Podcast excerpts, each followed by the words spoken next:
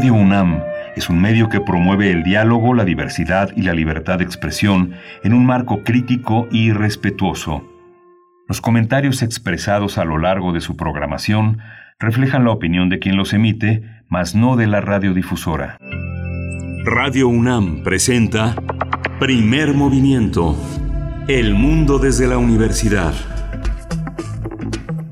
Muy buenos días, bienvenidos, bienvenidas. Estamos iniciando primer movimiento en esta mañana de viernes 11 de diciembre de 2020. Son las 7 con 6 minutos de la mañana, la hora de la capital, donde transmitimos en vivo a través del 96.1 de FM, del 860 de AM y en www.radio.unam.mx. Saludo a Frida Saldívar en la producción ejecutiva esta mañana, precisamente allá en cabina, acompañada de Arturo González en los controles técnicos. Sí, hoy está Arturo González.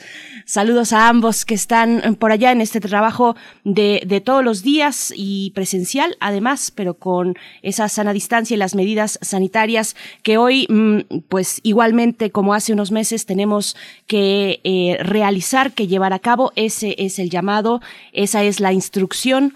Así es que mm, quien tenga oídos que escuche estas eh, pues condiciones en las que estamos al menos para la capital del país, también para otros estados de la República. Saludo también a mi compañero Miguel Ángel Quemain, que se encuentra del otro lado en el micrófono, como siempre en la conducción. Miguel Ángel, bienvenido, ¿cómo estás? Hola, buenos días, buenos días a todos, buenos días a nuestros amigos de la Radio Universidad de Chihuahua que nos escuchan este viernes en Ciudad Cuauhtémoc, Ciudad Juárez y la ciudad de Chihuahua de 6 a 7 en el horario local, en el horario de la Ciudad de México de 7 a 8. Hoy tenemos un viernes en el que vamos a conversar con dos personas muy jóvenes, dos personas que ganaron el concurso Leer la Nueva Realidad. Eh, eh, este concurso literario universitario se hizo en dos niveles, en licenciatura y en, y en, eh, y en bachillerato. En bachillerato vamos a tener hoy la presencia de Tania Franco Ramos, que ganó este encuentro con ella viene de la Escuela Nacional Preparatoria número 7 y ganó este concurso con un relato muy interesante que también vamos a tener la de Karen Aide Rivera López que hizo un texto que se titula Cana, que de la entidad académica de la Facultad de Ciencias Políticas y Sociales de la UNAM. Vamos a tenerlas eh, conversando de sus textos, conversando del concurso, un concurso que tuvo una, una participación muy nutrida a tal grado de que tuvo varias menciones honoríficas y que forma parte pues de este de esta gran universidad que coloca eh, punto de partida como uno de los puntos de partida efectivamente del inicio de la creatividad estudiantil juvenil que nos retrata y nos convoca y nos cuestiona. Este, este va a ser cómo leer la nueva realidad es el tema de esta mañana.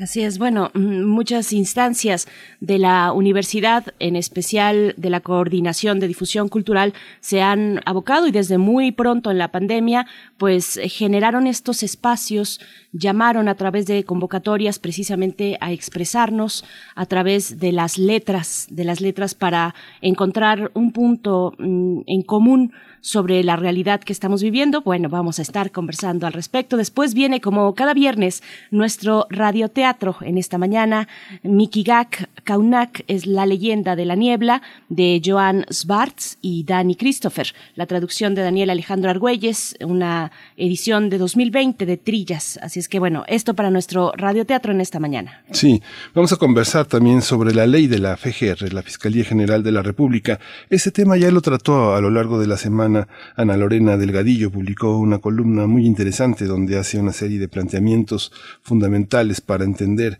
esta nueva ley a la que ya se han, ya que ya han cuestionado varias personas desde el interior propio del gobierno, como Alejandro Encinas, por ejemplo. Ana Lorena Delgadillo es directora de Fundación para la Justicia y el Estado Democrático de Derecho. Después también en nuestra segunda hora estaremos conversando con el profesor mm, Rodian Rangel Rivera, maestro Rodian Rangel, profesor de la Facultad de Ciencias Políticas y Sociales de la UNAM, especialista en temas electorales y de democracia participativa, porque hay que voltear a ver el proceso electoral del próximo año, que ya arrancó desde este mismo, ya se anunciaron, en este caso, las alianzas curiosas, alianzas curiosas, lo voy a poner entre comillas, la alianza del PAN y del PRI y el PRD. Así es que para este 2021, un tema importante de retomar esta mañana. Sí, y vamos a hablar con una, una joven disquera independiente que se llama Pedro y el Lobo, que se ha sumado a varios proyectos de ayuda eh, eh, que son fundamentalmente del lado indígena, de las faltas que les, que les acosan, desde la falta de agua en Ayutla hasta hacer un disco para apoyar a la banda Mije del norte de la Sierra de Oaxaca para recuperar sus instrumentos, que por cierto se recuperaron en febrero no solo para los de la Sierra Norte, sino para seis comunidades más que fueron entregados mil instrumentos con este programa que hizo el gobierno federal de devolverle al pueblo lo robado, les entregaron. A lo largo de, es interesante la historia de estas bandas de jóvenes indígenas, de niños indígenas. Netflix, eh, ya lo comentaremos, tiene varios, perdón, Filmin Latino, no, no hay que confundir Netflix con Filmin Latino. Filmin Latino ha hecho una serie de biografías muy interesantes sobre cómo los jóvenes indígenas les cambia la vida a partir de los instrumentos, pero pues hay una serie de malosos que les eh, se, interesan en revenderlos y los roban. Pues vamos a hablar de todas estas iniciativas, cómo se suman las disqueras independientes, en este caso Pedro y el Lobo, a estas iniciativas que son tan, tan, tan nobles. Vamos a tener a Diego Morales, que integra la disquera independiente Pedro y el Lobo, que impulsa música independiente en la Ciudad de México, se enfoca en varios géneros, no solo en uno, el folk, el ambient. Vamos a escucharlos al final de esta tercera hora.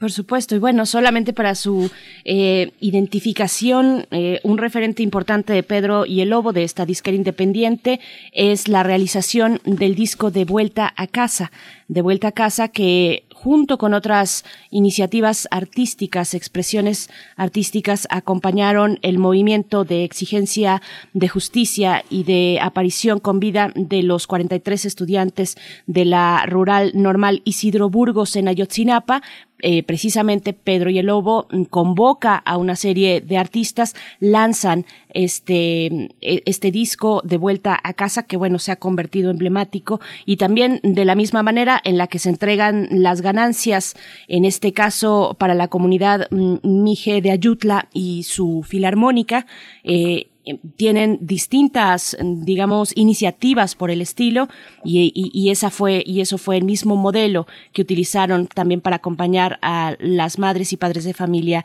de Ayotzinapa. Así es que no se pierdan esta conversación de viernes hacia el cierre.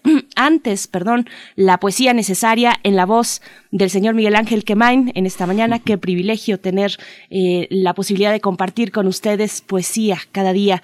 Vamos también a invitarles a que se sumen a través de nuestras redes sociales en esta mañana de viernes, arroba PMovimiento en Twitter, primer Movimiento UNAM en Facebook.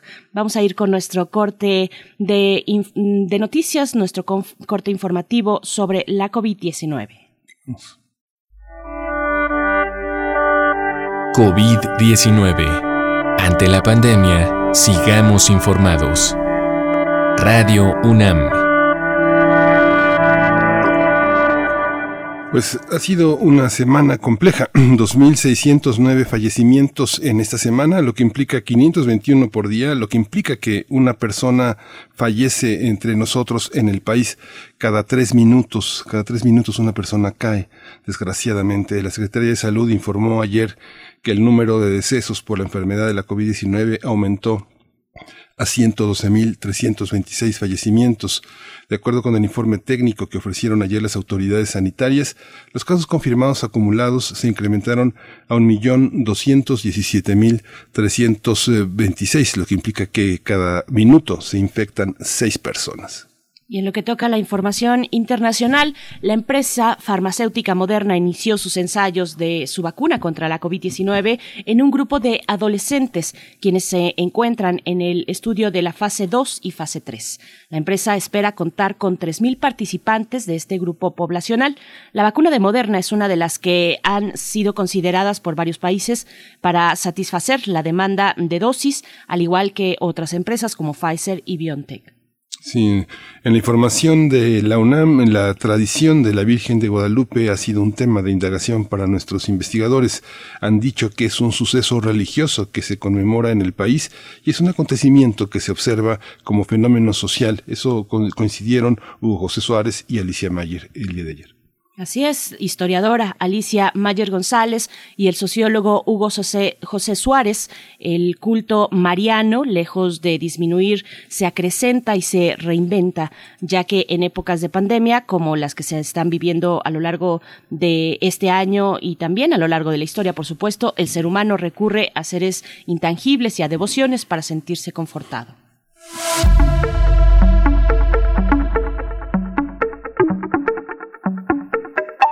Hoy finaliza el foro ¿Qué aprendimos del virus? Estrategias de supervivencia cultural, organizado por la Cátedra Internacional Inés Amor en Gestión Cultural, en el marco del programa El sector cultural tras la pandemia, reflexiones críticas. Hoy a las 11 de la mañana se llevará a cabo la charla Activismo Digital con la participación de José Antonio Cordero, Valeria Caballero, Lorena Wolfer y Alejandra Serrano bajo la conducción de María Minera.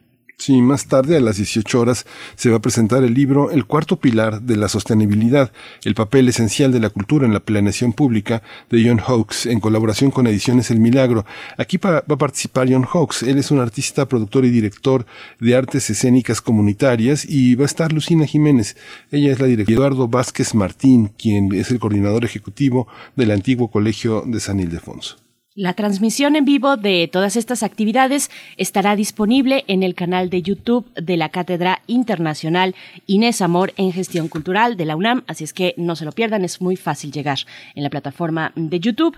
Nos vamos a ir con música. Hoy es viernes de complacencias musicales. Les esperamos en redes sociales para que nos envíen eh, sus peticiones. Estamos, tenemos todavía espacio pero por el momento esto es una petición para la maestra Mayra Elizondo por su cumpleaños. Mayra Elizondo, querida, gracias, gracias por, por permitirnos acompañarte eh, cada mañana y en este día tan especial también, feliz cumpleaños. Está a cargo de Carlos Puebla. La canción se llama Y en eso llegó Fidel.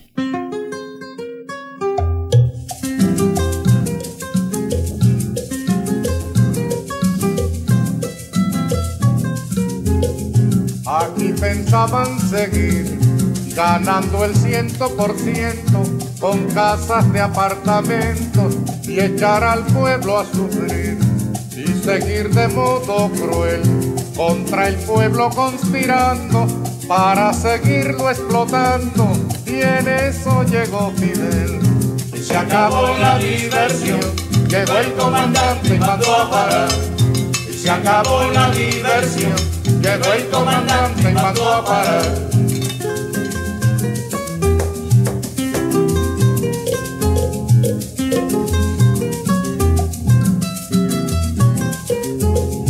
Aquí pensaban seguir, tragando y tragando tierra, sin sospechar que en la sierra se alumbraba el porvenir, y seguir de modo cruel la costumbre del delito, hacer de Cuba un garito, y en eso llegó Fidel. Y se acabó la diversión, llegó el comandante y mandó a parar. Y se acabó la diversión, llegó el comandante y mandó a parar.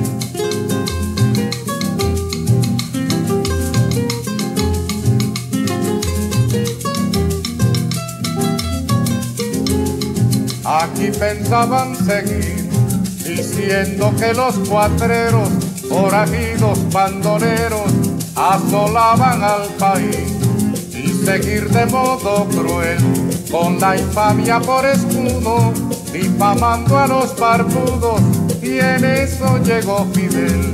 Y se acabó la diversión, llegó el comandante y mandó a parar, y se acabó la diversión Llegó el comandante y mandó a parar.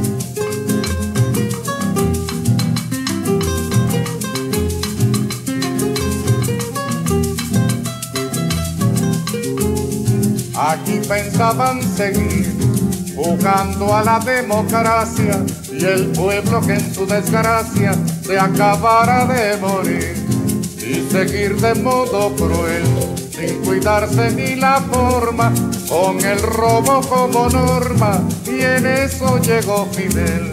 Y se acabó la diversión, llegó el comandante y mandó a parar. Y se acabó la diversión, llegó el comandante y mandó a parar. Continuamos con la lectura de Tentaciones. Hoy vamos a la normalidad para comprender cómo la comunidad estudiantil vive la pandemia y la, la dirección de atención a la comunidad y la Dirección de Literatura y Fomento a la Lectura de la UNAM convocaron el concurso Leer la Nueva Realidad, que, en el que participaron 243 textos, 68 en la categoría de bachillerato y 175 en licenciatura y posgrado.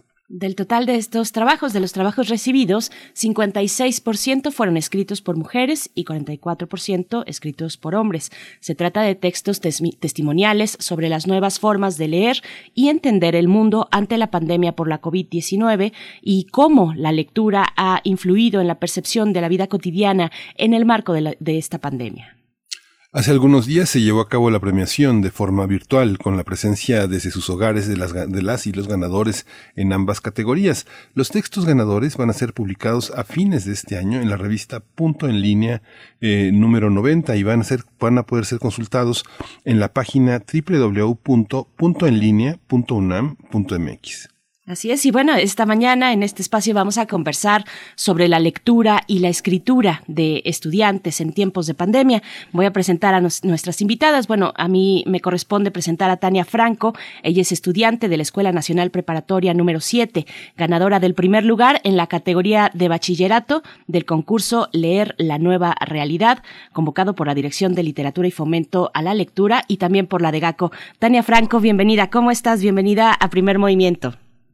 Hola, buenos días. Muchas gracias. Estoy muy bien. Buenos días, eh, Tania. Vamos, eh, también está con nosotros Karen Aida Rivera López, como les anunciamos esta mañana. Karen Aida es estudiante de la Facultad de Ciencias Políticas y Sociales de la UNAM.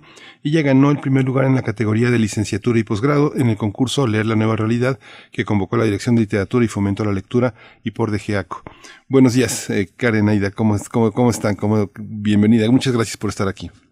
Buenos días, eh, mi nombre es Aide, pero estoy muy feliz de estar aquí. Gracias. Ah, Aide, gracias por la corrección, Aide. Gracias, Aide, Tania, bienvenidas ambas. Eh, les, les pregunto, mm, bueno, ¿cómo, ¿cómo perciben ustedes que se ha vivido estos momentos dentro de la comunidad? Por supuesto, su propia vivencia es muy importante que podamos escucharles también, aunque les, les escuchamos en distintos espacios ahora con esta convocatoria que ya se traduce en eh, la posibilidad de escritura y además de publicación. Pero, ¿cómo han vivido ustedes estos meses y qué perciben de, de la comunidad universitaria que les rodea? Empezamos contigo, Tania. Sí, justamente creo que lo primero que se me viene a la mente cuando pienso en estos meses es la incertidumbre y la inseguridad en todos los sentidos, sobre todo para nosotros como comunidad estudiantil, realmente no tenemos una seguridad de lo que va a pasar ahora, cómo van a ser ahora las clases. Y todos estos meses han servido para que uno reflexione, para que uno tenga mayor introspección, creo yo. Entonces, básicamente así he vivido estos meses encerrada con un montón de preguntas más que respuestas y bueno, la lectura ha servido para tratar de ponerme un poquito más eh, anclada a la tierra, ¿no? claro. Aide mm, Rivera, la misma pregunta, ¿cuál ha sido tu percepción? Pues creo que Tania lo resumió muy bien con las dos palabras, incertidumbre e inseguridad, eh, porque a lo largo de estos meses, aunque aunque el contexto ha cambiado bastante y la pandemia también, eh, esas dos palabras han estado muy presentes, ¿no? Eh, hemos estado eh, pues muy muy solos también, a pesar de que estamos con nuestra familia, creo que ha sido un periodo en el que nos hemos como empezado a conocer más a nosotros mismos también y a pesar de que de que sí no sabemos muy bien qué va a pasar aunque ya ya me lo llega la vacuna, no no se puede asegurar que el semestre que viene va a ser diferente a lo que fue este, ¿no? Entonces, eh, creo que sí es eso y pues la lectura ha sido algo muy importante para tanto como para informarnos como para ayudarnos a, a salir de la monotonía. Hay una hay una visión eh, muy muy importante. Justamente Tania en su texto eh, dice tengo 17 años, eh, eh, estoy por concluir la prepa, me gusta leer desde pequeña y pensé que sería una buena idea compartir ideas con otra gente sobre lo que leo. Jamás he estado en un club de lectura, me recibieron con afecto. Ese día escogimos nuestro primer libro, fue Nuestra parte de la noche, de noche, que es una novela de Mariana Enríquez, una escritora argentina. A, través de la pantalla unirse a través de la lectura. ¿Cómo fue que decidiste eh, por la opción de este texto? ¿Por qué enviaste este texto? ¿Cómo fue esta decisión, Tania? Mi principal razón fue porque obviamente el club de lectura fue lo que me animó a, a terminar escribiendo todo un texto acerca de, ello, ¿no? Yo sin ese club de lectura probablemente jamás hubiera tenido la, el, pues sí, como las ganas de escribir algo acerca de, de mi lectura con relación a todos estos meses. Y bueno, el club realmente fue como una, una, gran, una gran ayuda para mí, porque yo no sé qué habría hecho sin al menos poder tener un momento, unas horas de salir de la rutina, de no pensar tanto en lo que estaba pasando en esos momentos en mi vida, ¿no? Que sobre todo hay, hubo fallecimientos en mi familia, hubo gente que se enfermó, entonces como que eso fue lo que terminó haciendo que yo dijera, ¿sabes qué? Voy a terminar volcándome en un texto que no solamente quede en mi experiencia, sino que se pueda compartir con otras personas.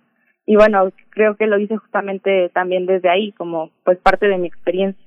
En el caso de, en el caso de Karen Aide Rivera, hay un texto que es una carta, es otro género, un género muy distinto. Una, una estudiante de la licenciatura se arriesga con una carta. ¿Cómo fue? Dice, en esta cuarentena me he sentido como tú en más de una ocasión. Reconozco que para nada se comparan nuestros contextos, pero de alguna forma ambas pasamos el tiempo encerradas para salvar nuestra vida. Es una carta dirigida a Ana, donde también abundan los libros, las novelas, que son lo realmente indispensable. Cuéntanos un poco cómo, cómo maduró este texto en ti, cómo decidiste que era una carta lo que tenías que escribir cuando cuentas ya con tantas otras herramientas para hacerlo. Ah, sí, pues creo que igual hubo como un detonante que fue que leí eh, el libro de Ana Frank en esta cuarentena y creo que a pesar de que he estado leyendo muchas cosas, eh, fue uno de los libros que más me, me impactó, quizá por las similitudes que encontré entre su vida y la mía, a pesar de que ella era una niña muy pequeña entonces. Eh, creo que me impactó mucho su texto y me, me identifiqué mucho con ella, no solo por por las situaciones que vivía, sino como por su personalidad. Entonces, eh, justo por eso decidí que tenía que ser una carta, porque quería de alguna forma expresarle todo lo que su libro me había hecho sentir. Y pues evidentemente no es eh, como una carta que ella iba a leer, así como las cartas que ella escribía realmente no las escribía para un destinatario real.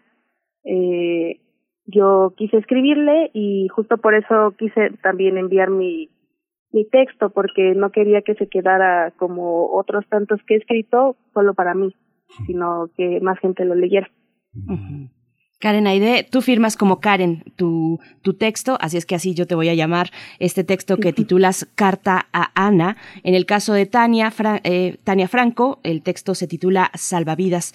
Y les pregunto, ¿ustedes ya escribían antes de esta convocatoria o incluso antes de esta pandemia? ¿Cómo eran sus prácticas, eh, sus hábitos de, escritura fuera de, lo académico? Eh, Tania, si nos puedes compartir, por favor.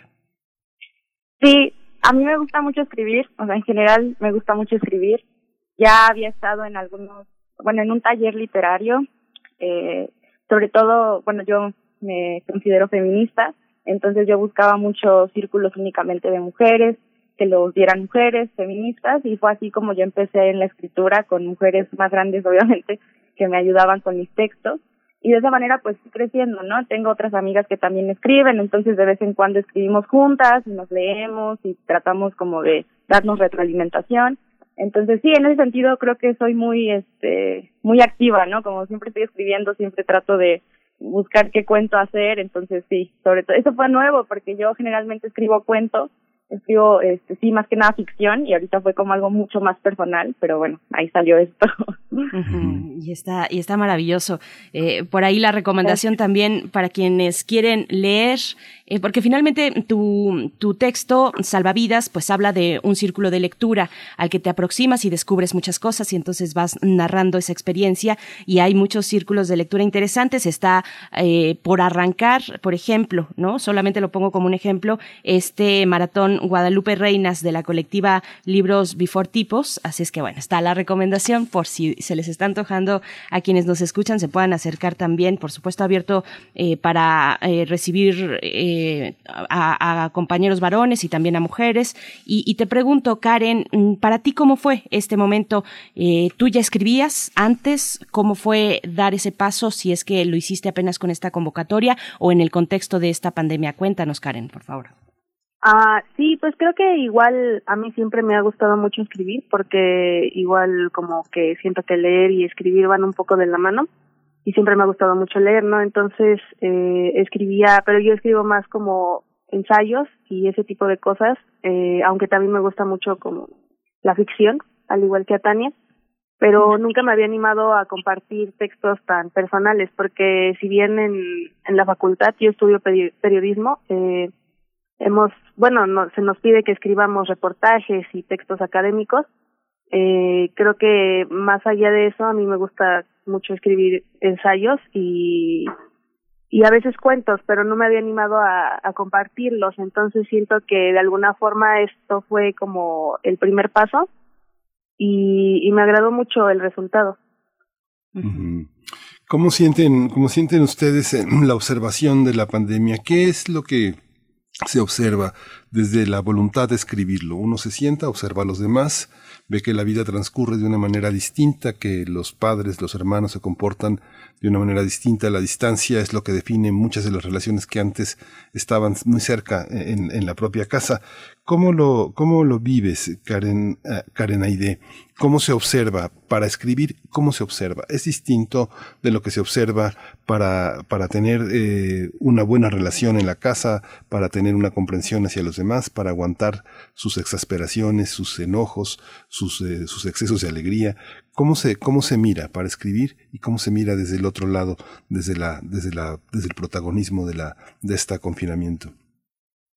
¿Cómo pues lo creo que, creo que sí es, uh, bueno, la pandemia ha cambiado muchas cosas, ¿no? Especialmente en las relaciones familiares. Uh, antes no pasábamos tanto tiempo con, con la familia, a pesar de que creemos que nos conocemos bien, uh, pues a final de cuentas parece que no del todo. Entonces creo que sí, estar como eh, en esta situación nos hace mirar las cosas de una manera diferente, ¿no? A lo mejor algunas relaciones con cierta nostalgia, como pues principalmente las personas a las que no podemos ver, ¿no? Pero igual y, y todos estos sentimientos que tenemos hacia nuestra familia, no necesariamente todos pues negativos, sino también los positivos, se creo que por lo menos en mí llegué a un momento en el que ya era demasiado y creo que fue cuando comencé a escribir al respecto, no solo el texto que mandé, sino pues algunas otras cosas, porque como que se desbordan, ¿no? Entonces es el momento en el que uno, bueno, al menos yo me decidí a empezar a escribir y sí, o sea, en la pandemia ha dado pie a que muchas cosas que yo no sabía que estaban ahí, pues salieran a flote. Sí, eh, ¿cómo, ¿cómo, lo lees tú, Tania? Hay una, hay una parte de la relación también que sentarse a escribir es otra manera de observar. Eres una persona muy joven, eres una bachiller. ¿Cómo, cómo lo vives? Sí, se, se observa diferente, creo yo. Como dice Aide, hay una aproximación familiar y no solamente familiar, yo creo que en general con las personas, a pesar de que es como medio paradójico, porque a pesar de que estamos en la distancia y que muchas eh, personas están lejos de, de nosotros ahorita, eh, existe una aproximación con otras personas, se crean nuevos lazos, se conocen caras de, de nuestra propia familia que quizá antes no habíamos conocido. Y bueno, cuando una se siente escribir, yo sí creo que hay una, una mirada diferente, ¿no? Como que tratas de, de recordar todas esas emociones que, que sientes en, en, en específicos momentos para poder escribirlos y describirlos a la hora de, de sentarte. También les pregunto a las dos, Karen, empiezo contigo, ¿qué se siente pasar de escribir y luego además compartir? Tú decías, mm, pues no me había animado a compartir eh, mis textos personales, pero no solamente te animaste a compartirlos, sino que ahora también estos textos serán publicados, van a estar en punto en línea, punto punto mx, en un lugar pues muy especial, va a ser el número 90 de la revista punto en línea. ¿Qué se siente escribir, compartir y además que te publiquen, Karen?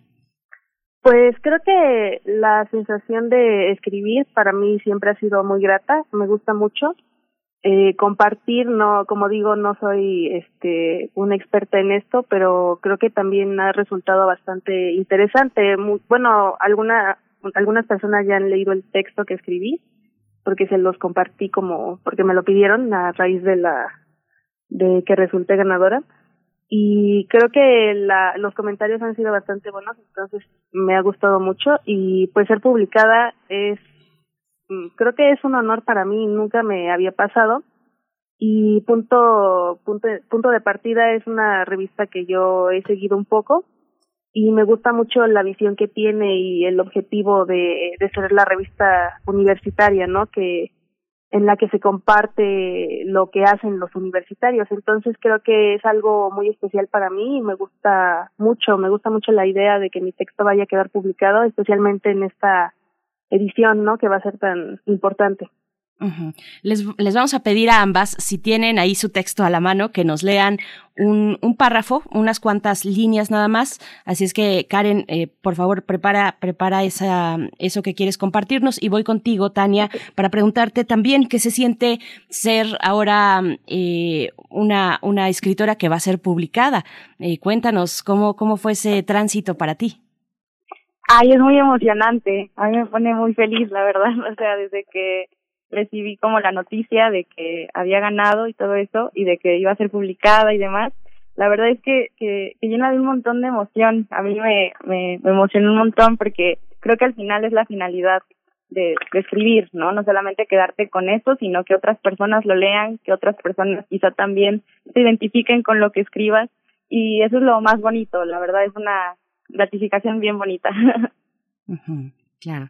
Sí. Miguel Ángel. Vamos a pedirte, quería hacerles una pregunta, porque bueno, es curioso, son, son dos mujeres ganadoras, una en la licenciatura y una en el bachillerato. ¿Cómo han sido las, las, estas nuevas realidades como, como mujeres? ¿Ustedes crean, creen que se percibe de una manera distinta como, como mujer que, que como un, un joven? ¿Cómo ha sido esta alternancia en las clases vía la pantalla con sus compañeros? ¿Cómo sienten esta relación entre sexos distintos, entre visiones distintas en esta diversidad que caracteriza a nuestra universidad? ¿Cómo lo vive cada una? Brevemente, antes de que pasemos a leer sus textos, Karen, Karen Aide, ¿cómo, cómo lo vives? Ah, pues creo que realmente a mí me parece también, me emociona mucho el hecho de que, de que cada vez la, como que los espacios sean más ganados por mujeres, ¿no? Porque de hecho también eso se mencionó a la hora de la premiación, que habían participado más mujeres y que de hecho las ganadoras en general habían sido más mujeres. Creo que solo hubo un ganador hombre. Y me parece muy muy interesante y al igual que Tania yo me considero feminista, entonces me me gusta mucho todo esto y y creo que al igual que en el concurso en general eh, en las clases en línea eh, yo he visto al menos un un una creciente como bueno un creciente respeto hacia hacia las mujeres y hacia el movimiento feminista además de que cada vez se, tejen más redes no de mujeres y para exigir nuestros derechos y cada vez es más poco común que nos dejemos de de cosas que puedan ser contraproducentes para nosotras, ¿no? Alzamos la voz y nos apoyamos entre nosotras. Entonces creo que al igual que otras cosas, el feminismo ha estado avanzando en, avanzando en este tiempo y me parece muy, muy bueno. Sí, ¿tú cómo lo ves? ¿Cómo lo vives, Tania? Sí, estoy totalmente de acuerdo que con Karen, porque para mí también es bien importante reivindicar el trabajo y las letras de las mujeres, ¿no? En realidad, el que mujeres estemos escribiendo, el que mujeres estemos enviando nuestros textos a concursos y que al final estemos ganando, para mí es una cosa bien importante. Ahorita en la pandemia, pues la verdad es que yo no, yo también vivo poco preocupada por la situación de las mujeres, porque bueno, ahorita ha, ha habido un incremento muy grande en cuestión de violencia intrafamiliar, porque las mujeres están viviendo en un lugar donde sufren muchos abusos, donde sufren eh, miedo también por estar encerradas muchas veces con sus violentadores. A mí eso me preocupa un montón y creo que es diferente justamente la visión que una le da como mujer a como le puede dar quizá eh, un varón, ¿no? Por, en ese sentido. Entonces, para mí es algo bien, bien importante recalcar, sí, que somos mujeres y que lo vivimos de manera diferente. Quiero decirles que en este espacio entrevistamos eh, constantemente a muchas escritoras, eh, por supuesto en el contexto de Vindictas, por ejemplo, pero eh, muchas de estas escritoras nos, nos dicen que les observan a ustedes, que observan a las nuevas generaciones con mucha emoción de lo que están logrando, de lo que estamos logrando, eh, no importa la generación, pero ustedes con esa potencia que ahora pues se puede escuchar en lo que nos comentan y pues les agradecemos mucho, chicas. Vamos a despedirnos con la lectura de sus textos, con una pequeña un pequeño fragmento. Empezamos contigo, Karen. Sí. Eh, bueno, ya leyeron eh, los dos primeros párrafos, me parece, así que voy a leer a partir del tercero. eh, dice, te escribo porque no quiero quedarme con las ganas de decirte lo maravilloso que fue encontrarte, conocerte y sentirte mi amiga. Desde el primer momento simpaticé contigo y debo decirte que me he identificado con tu persona muchas veces y por más de una razón. La principal, nuestros conflictos familiares. Al igual que tú, amo a mi familia, pero estar con ellos prácticamente las 24 horas del día se vuelve cada vez más agotador. El confinamiento ha sido terrible, desesperanzador, aburrido unas veces y preocupante otras, la mayoría. Y estar encerrada todos los días con las mismas personas comienza a generar dificultades. Seguramente ya sabes de lo que te hablo. Y la verdad es que, como a ti, una de las actividades que más me ha ayudado a mantenerme cuerda ha sido la lectura. Creo que más que ser un, modo, un modo de pasar el tiempo, la lectura es para mí ya una necesidad. Fantástico, Karen, muchas gracias. Te escuchamos también, Tania Franco. Retomo desde donde ustedes leyeron. Ese día escogimos nuestro primer libro titulado Nuestra parte de noche, que es una novela de Mariana Enríquez, escritora argentina. Y entonces me cambió la vida. Las semanas siguientes, a través de las noticias y de eventos desafortunados, las circunstancias me acentuaron una, desaz una desazón extenuante, muertes cercanas, días interminables, desesperación, ansiedad, llantos silenciosos, contagios, el virus comiéndome a mí misma. En tiempos desesperados se necesitan medidas desesperadas, ¿no? Me sumergí en agua helada y me empapé por completo. Volví a la lectura como nunca, la usé como salvavidas y me permití un respiro íntimo por las noches para pensar en el club. Qué lindo. Pues muchísimas gracias. Les agradecemos muchísimo que hayan estado, que se hayan desmañanado, aunque me imagino que ustedes se, desma se desmañanan y se desvelan. Pero Tania Franco, estudiante de la Escuela Nacional Preparatoria número 7, felicidades por esta, por esta participación, por tu premio, por haber ganado y por, porque ojalá continúes en esa tarea de escribir y, y de escribirnos. Gracias. Muchas gracias. Karen Aide Rivera López, estudiante de la Facultad de Ciencias Políticas y Sociales de la UNAM, primer lugar en la categoría de licenciatura y posgrado. Muchas gracias por también por estar en, entre nosotros y bueno, ya este ya ya te seguiremos leyendo, espero que muy pronto. Muchas gracias. Muchas gracias. Hasta pronto, gracias a las dos. Pues bueno, esto eh, que eh, pudimos leer un poco, bueno, escuchar, por supuesto, desde la voz de sus autoras, lo podremos disfrutar todavía más hacia finales de este año, que ya estamos muy cerca, en la revista Punto de Partida, en su número 90, eh, www.enlinea.unam.mx. Así es que nos vamos a ir con música, nos vamos con algo de la chilena Ana Tijoux. La canción que escucharemos se titula Sin Sentido.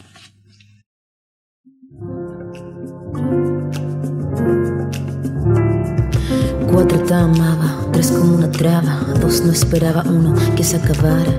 La primavera sus esquinas, ninguna flor apareció con la dulzura de su brisa. Se acabó la risa y su sonrisa, todo murió con matemática precisa.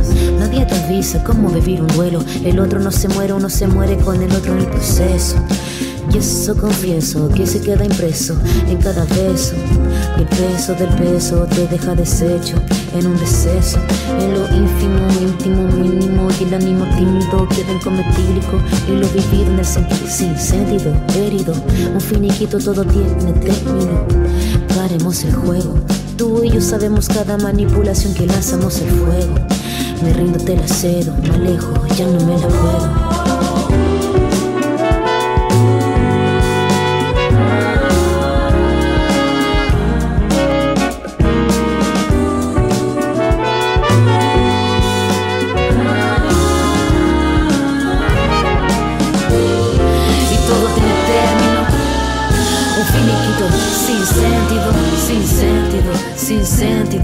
Sin sentido, sin sentido, sin sentido, sin sentido, sin sentido, sin sentido, sin sin sin sentido, sin sin sin sentido, sin sin sin sentido, sin sentido, sin sentido, sin sentido.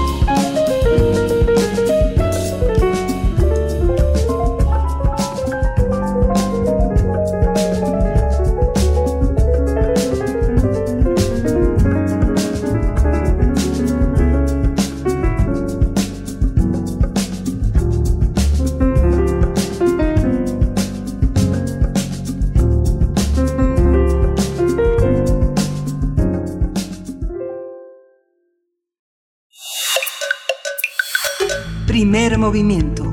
Hacemos comunidad. Vamos a escuchar ahora en estos momentos nuestro radioteatro de cada viernes. Miki, Mikigak Kaunak es la leyenda de la niebla de Joan Svarts y Dani, Dani Christopher. La traducción es de Daniel Alejandro Argüelles, México Trillas 2020. Vamos con nuestro radioteatro. Primer movimiento. Hacemos comunidad.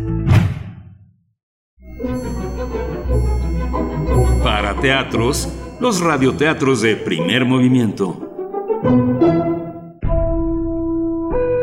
Mikigak Kaunak, la leyenda de la niebla, de Joan Schwartz y Daniel Alejandro Argüelles Izaguirre. Ilustrado por Dani Christopher, Editorial Trillas, México 2020. Te contaré la historia de un hombre llamado Juan Guadinik. Su nombre significa aquel que finge estar congelado, porque fue justo eso lo que tuvo que hacer un día hace mucho tiempo. Había sido un invierno largo y duro. Hubo hombres que salieron a cazar y que jamás volvieron. Ruidos extraños habían aterrorizado las noches.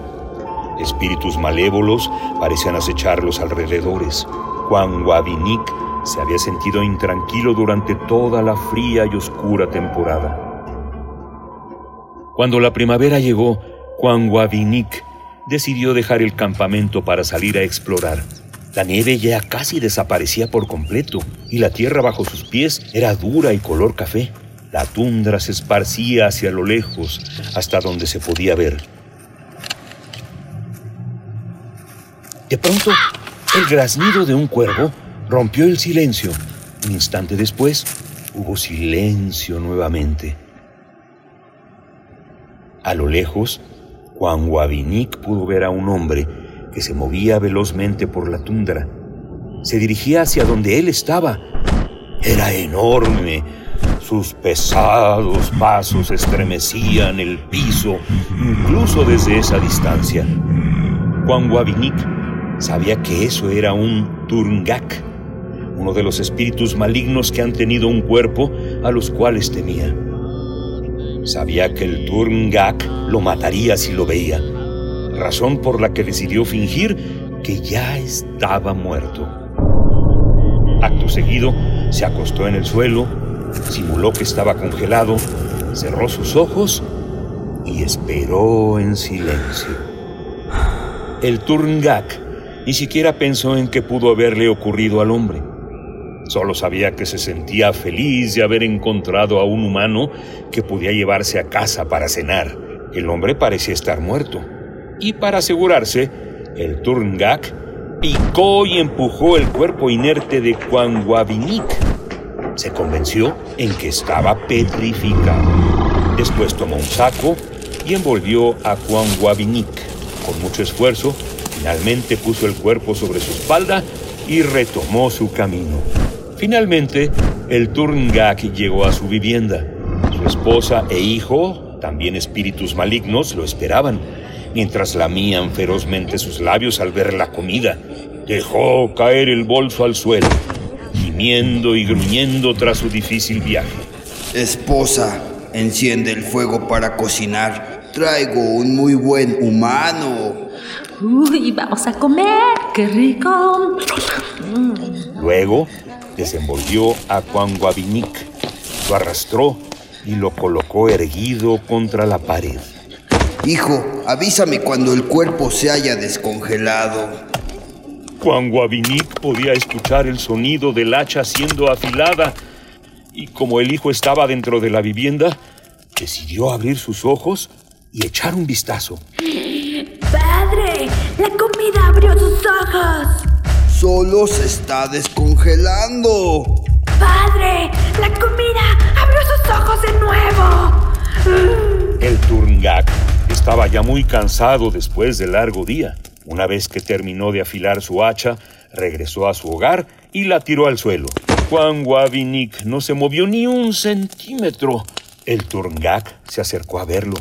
Lo picoteó y empujó su con pensar que se estaba dando como debía el dormir, añorando la sabrosa cena que le esperaría al despertar. Su cansado de observar al cuerpo descongelarse, se aburrió y también se fue a dormir.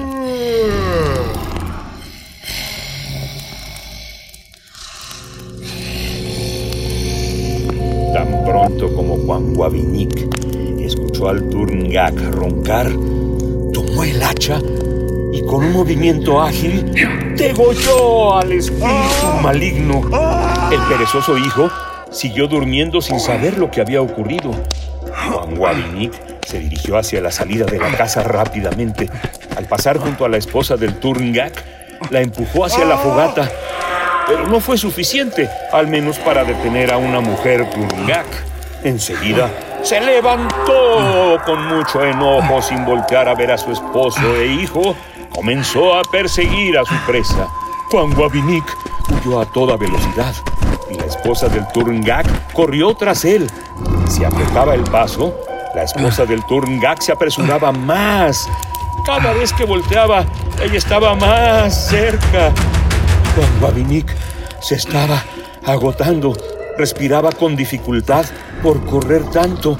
Cuando ya no pudo más, se detuvo y se puso en cuclillas. Con su dedo trazó una línea a lo largo del suelo y sobre la línea que dibujó, un río comenzó a fluir. El río se volvió ancho y feroz. Con asombro, Juan Guavinic se quedó en un extremo donde las violentas aguas golpeaban sus pies. Luego miró hacia la otra orilla. La esposa apenas había llegado al otro lado. Se detuvo y apretó el puño con enojo. ¿Cómo cruzaste el río? Cruzaste el Bebí toda el agua del río para cruzarlo. La esposa del Turngak se sumergió en la profundidad del cauce y comenzó a beber. Ingirió velozmente líquido. Bebió y bebió. Aún sin poder cruzarlo, tomó más. Y finalmente estaba tan satisfecha que apenas podía moverse. No podía con ningún sorbo extra. Respiró profundamente y cuando ya no apetecía una gota más, tomó un último trago. Con esa última gota, explotó y comenzó a salir vapor de su cuerpo, el cual se arremolinaba en una pesada bruma. Por primera vez, una densa niebla invadió la tierra. Juan Guavinic se quedó quieto entre aquella espesa bruma. A lo lejos, un cuervo graznó y poco a poco volvió a casa. Taima, trueno. Mikigak Kaunak, la leyenda de la niebla, de Joan Schwartz, Dani Christopher y Daniel Alejandro Argüelles Izaguirre. Ilustrado por Dani Christopher, Editorial Trillas, México 2020. En las voces, Juan Stack, Antonio Quijano, Tamara Quirós, Frida Saldívar y Marco Lubián. Edición y montaje, primer movimiento. Primer movimiento. Hacemos comunidad. Regresamos después de este extraordinario cuento y después de este montaje, obra de primer movimiento, Berenice, eh, eh, interesantísimo radioteatro, ¿no? Por supuesto, y bueno, agradecer también a las voces, a nuestro querido Juan Stack, la voz de la narración, y a Frida Saldívar, allá está ahorita en, cabina, Tamara Quirós también, em, Antonio Quijano, Marco Lubián, en fin, muchas son las voces que tenemos en esta emisora y que cruzamos y que cruzamos eh, caminos siempre en proyectos distintos para que ustedes puedan tener precisamente estos productos, en este caso este radioteatro que esperamos les haya gustado. Coméntenos en redes sociales qué les pareció, arroba P ahí estamos en Twitter, primer movimiento UNAM en Facebook y estamos ya a punto de despedirnos, de despedir esta primera hora. Nos quedan dos por delante de aquí hasta las 10 de la mañana hora del centro, pero nos estamos ya despidiendo de la radio Universidad de Chihuahua que nos aloja todos los días en el 105.3, en el 106.9 y en el 105.7 y que como siempre es un gusto poder llegar hasta allá. Un saludo y un abrazo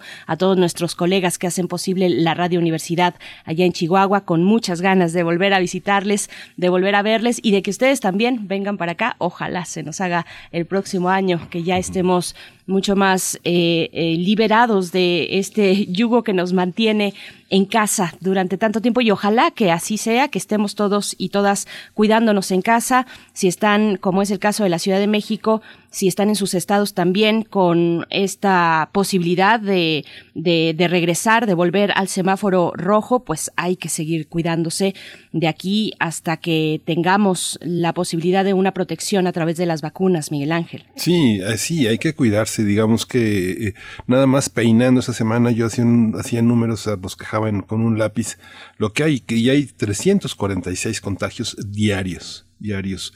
Entonces, hay seis contagios por hora. Esta semana tuvimos 8.295 contagios.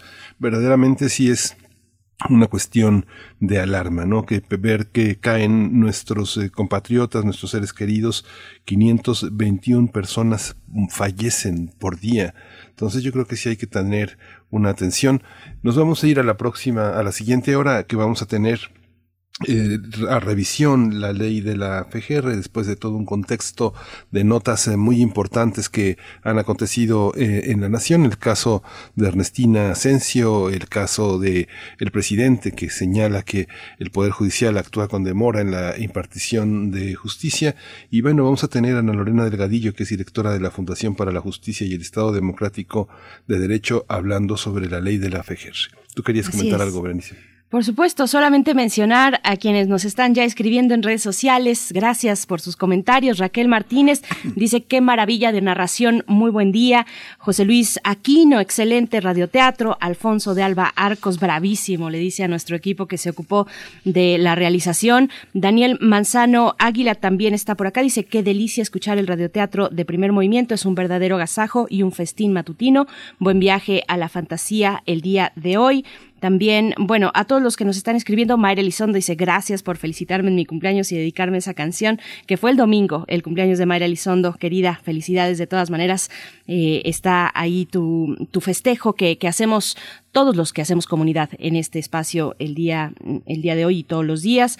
Y bueno, a todos ustedes que nos están escribiendo, David Castillo Pérez está por acá, Miguel Ángel G. Mirán, por supuesto, como siempre, Laura nos acompaña. Gracias por sus comentarios. Nos vamos a ir ahora sí al corte, pero volvemos para nuestra segunda hora en primer movimiento.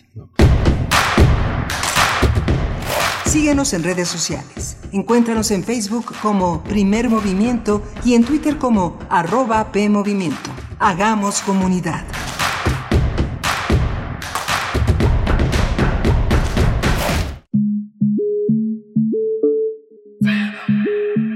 La palabra prostitución es una palabra que ha ido con el tiempo generando un estigma las mujeres estamos divididas en decentes y putas o decentes y prostitutas, y las mujeres que se dedican hoy en día al comercio sexual prefieren ser nombradas trabajadoras sexuales y no prostitutas.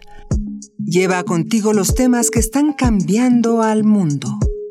Mi orientación sexual es gay, en pareja por 12 años, como una familia realmente, como lo que somos, una familia con mascotas y con todo. Nos ha ido bien. Escuchar y escucharnos. Construyendo igualdad. Un programa de Radio UNAM y el Centro de Investigaciones y Estudios de Género. Entra a www.radiopodcast.unam.mx y encuentra las cinco temporadas. Radio UNAM. Experiencia sonora. Ahorita lo hago. Ahorita me ocupo. Ahora voy al módulo del INE. No dejes al último lo que puedes hacer ahora. Para votar en las elecciones más grandes de la historia, tienes que tener tu INE actualizada. Tramítala o actualízala. El último día es el 10 de febrero de 2021. Haz tu cita en INE.mx o en INETEL 804-33-2000. Te vamos a cuidar. En 2021, el voto sale y vale. Contamos todas, contamos todos. INE. Hemos estado en semáforo rojo casi todo el año. Y aunque sabemos que ha sido un año lleno de problemas y retos, es momento de seguir adelante. En RSP nos identificamos con las mexicanas y los mexicanos que siempre tienen el semáforo verde para ingeniárselas y salir adelante. Nosotros somos una red ciudadana progresista que como a ti, nada nos detendrá para llevar a México adelante. RSP Súmate a la red progresista y vamos juntos adelante. Entra a redes sociales progresistas.org. Hoy más que nunca, debemos cuidarnos ante la COVID-19. Es mejor no salir, a menos que sea indispensable. Mantén siempre la sana distancia y usa cubrebocas en lugares cerrados sin ventilación. Este fin de año dale amor a tus familiares y amigos, pero que sea por teléfono o en una videollamada. Si tienes síntomas, llama al 911 o acude a tu clínica lo antes posible. Recuerda, es tiempo de cuidarnos y quedarnos en casa. Gobierno de México. Durante una persecución de rutina a un grupo de secuestradores, un policía del Estado de México y su pareja ven interrumpida su labor por un obstáculo extraterrestre.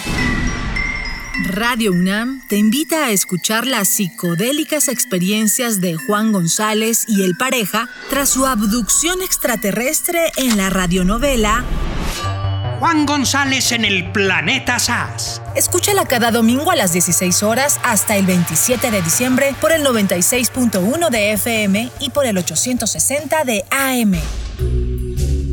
Un planeta desconocido, un héroe conocido y una guerra civil interplanetaria en ciernes. Radio UNAM, experiencia sonora.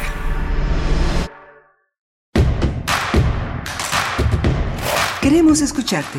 Llámanos al 55 36 43 39 y al 55 36 89 89. Primer movimiento. Hacemos comunidad. Buenos días, bienvenidos, bienvenidas aquí a Primer Movimiento en este viernes 11 de diciembre, que ya son las 8 de la mañana con 4 minutos. Estamos en la segunda hora de Primer Movimiento. Está Arturo González en el navegador, en, las, los controles técnicos, en el timón y dirigiendo las velas de este barco que se mueve con el viento, con el gran viento, que es la, la, la visión universitaria Frida Saldívar en la producción ejecutiva, Berenice Camacho del otro lado del micrófono. Buenos días, Berenice. Buenos días, Miguel Ángel Quemain. Buenos días también a la radio Nicolaita.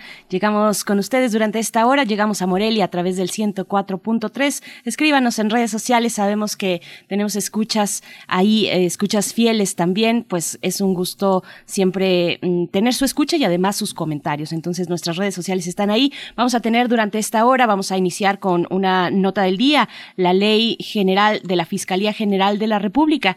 Esto lo vamos a conversar con Ana Lorena Delgadillo, que nos ha acompañado en distintas ocasiones. Ella es directora de la Fundación para la Justicia y el Estado Democrático de Derecho, un tema fundamental ahora que también se discute eh, la reforma al Poder Judicial. Pues bueno, dentro de la Procuración de Justicia, la ley de la Fiscalía tiene todo que ver en este tránsito que hemos visto en el último, en los últimos dos años ya, este tránsito de la Procuraduría a la Fiscalía, pues vamos a ver cuáles son los detalles de este tema tan importante, Miguel Ángel. Sí, y vamos a tener también eh, la alianza del PAN con el PRI y el PRD, qué raro, para el 2021. Vamos a tratar el tema con el maestro Rodián Rangel Rivera. Él es profesor de la Facultad de Ciencias Políticas y Sociales de la UNAM. Tiene maestría en Gobierno y Asuntos Públicos por parte de esta facultad y es especialista en temas electorales de democracia participativa y vamos, a estar conversando con él alrededor de todos estos temas que se pusieron en la mesa esta semana que se agota. Así es, las alianzas partidistas de cara a las elecciones de 2021 es el tema también para esta mañana. Y antes de irnos ya con nuestros, nuestra invitada, vamos, bueno, también a compartirles una noticia muy importante para la UNAM, porque la UNAM tiene por primera vez eh, ya aprobó el posgrado de estudios de género, el programa de estudios de género único en su tipo tanto en la UNAM como en el país, que considera planes de estudio, de especialización, maestría, doctorado también, pues fue aprobado ya por el Consejo Universitario. Este programa, este posgrado de estudios de género busca responder pues a las necesidades de contar con profesionales de alto nivel, que puedan intervenir en el campo laboral y contribuir teóricamente también a la producción académica de los estudios de género y feministas. Este programa tiene un carácter interdisciplinar, es importante decirlo, que articula cuatro campos, estudios teórico-metodológicos en género y feminismo, identidades, cuerpos y sexualidades, género y políticas públicas, así como género, ciencia y tecnología.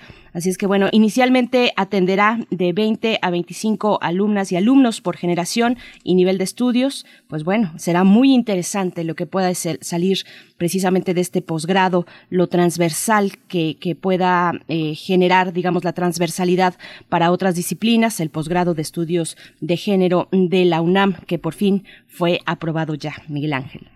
Sí, justamente es una, una, una, cuestión muy importante.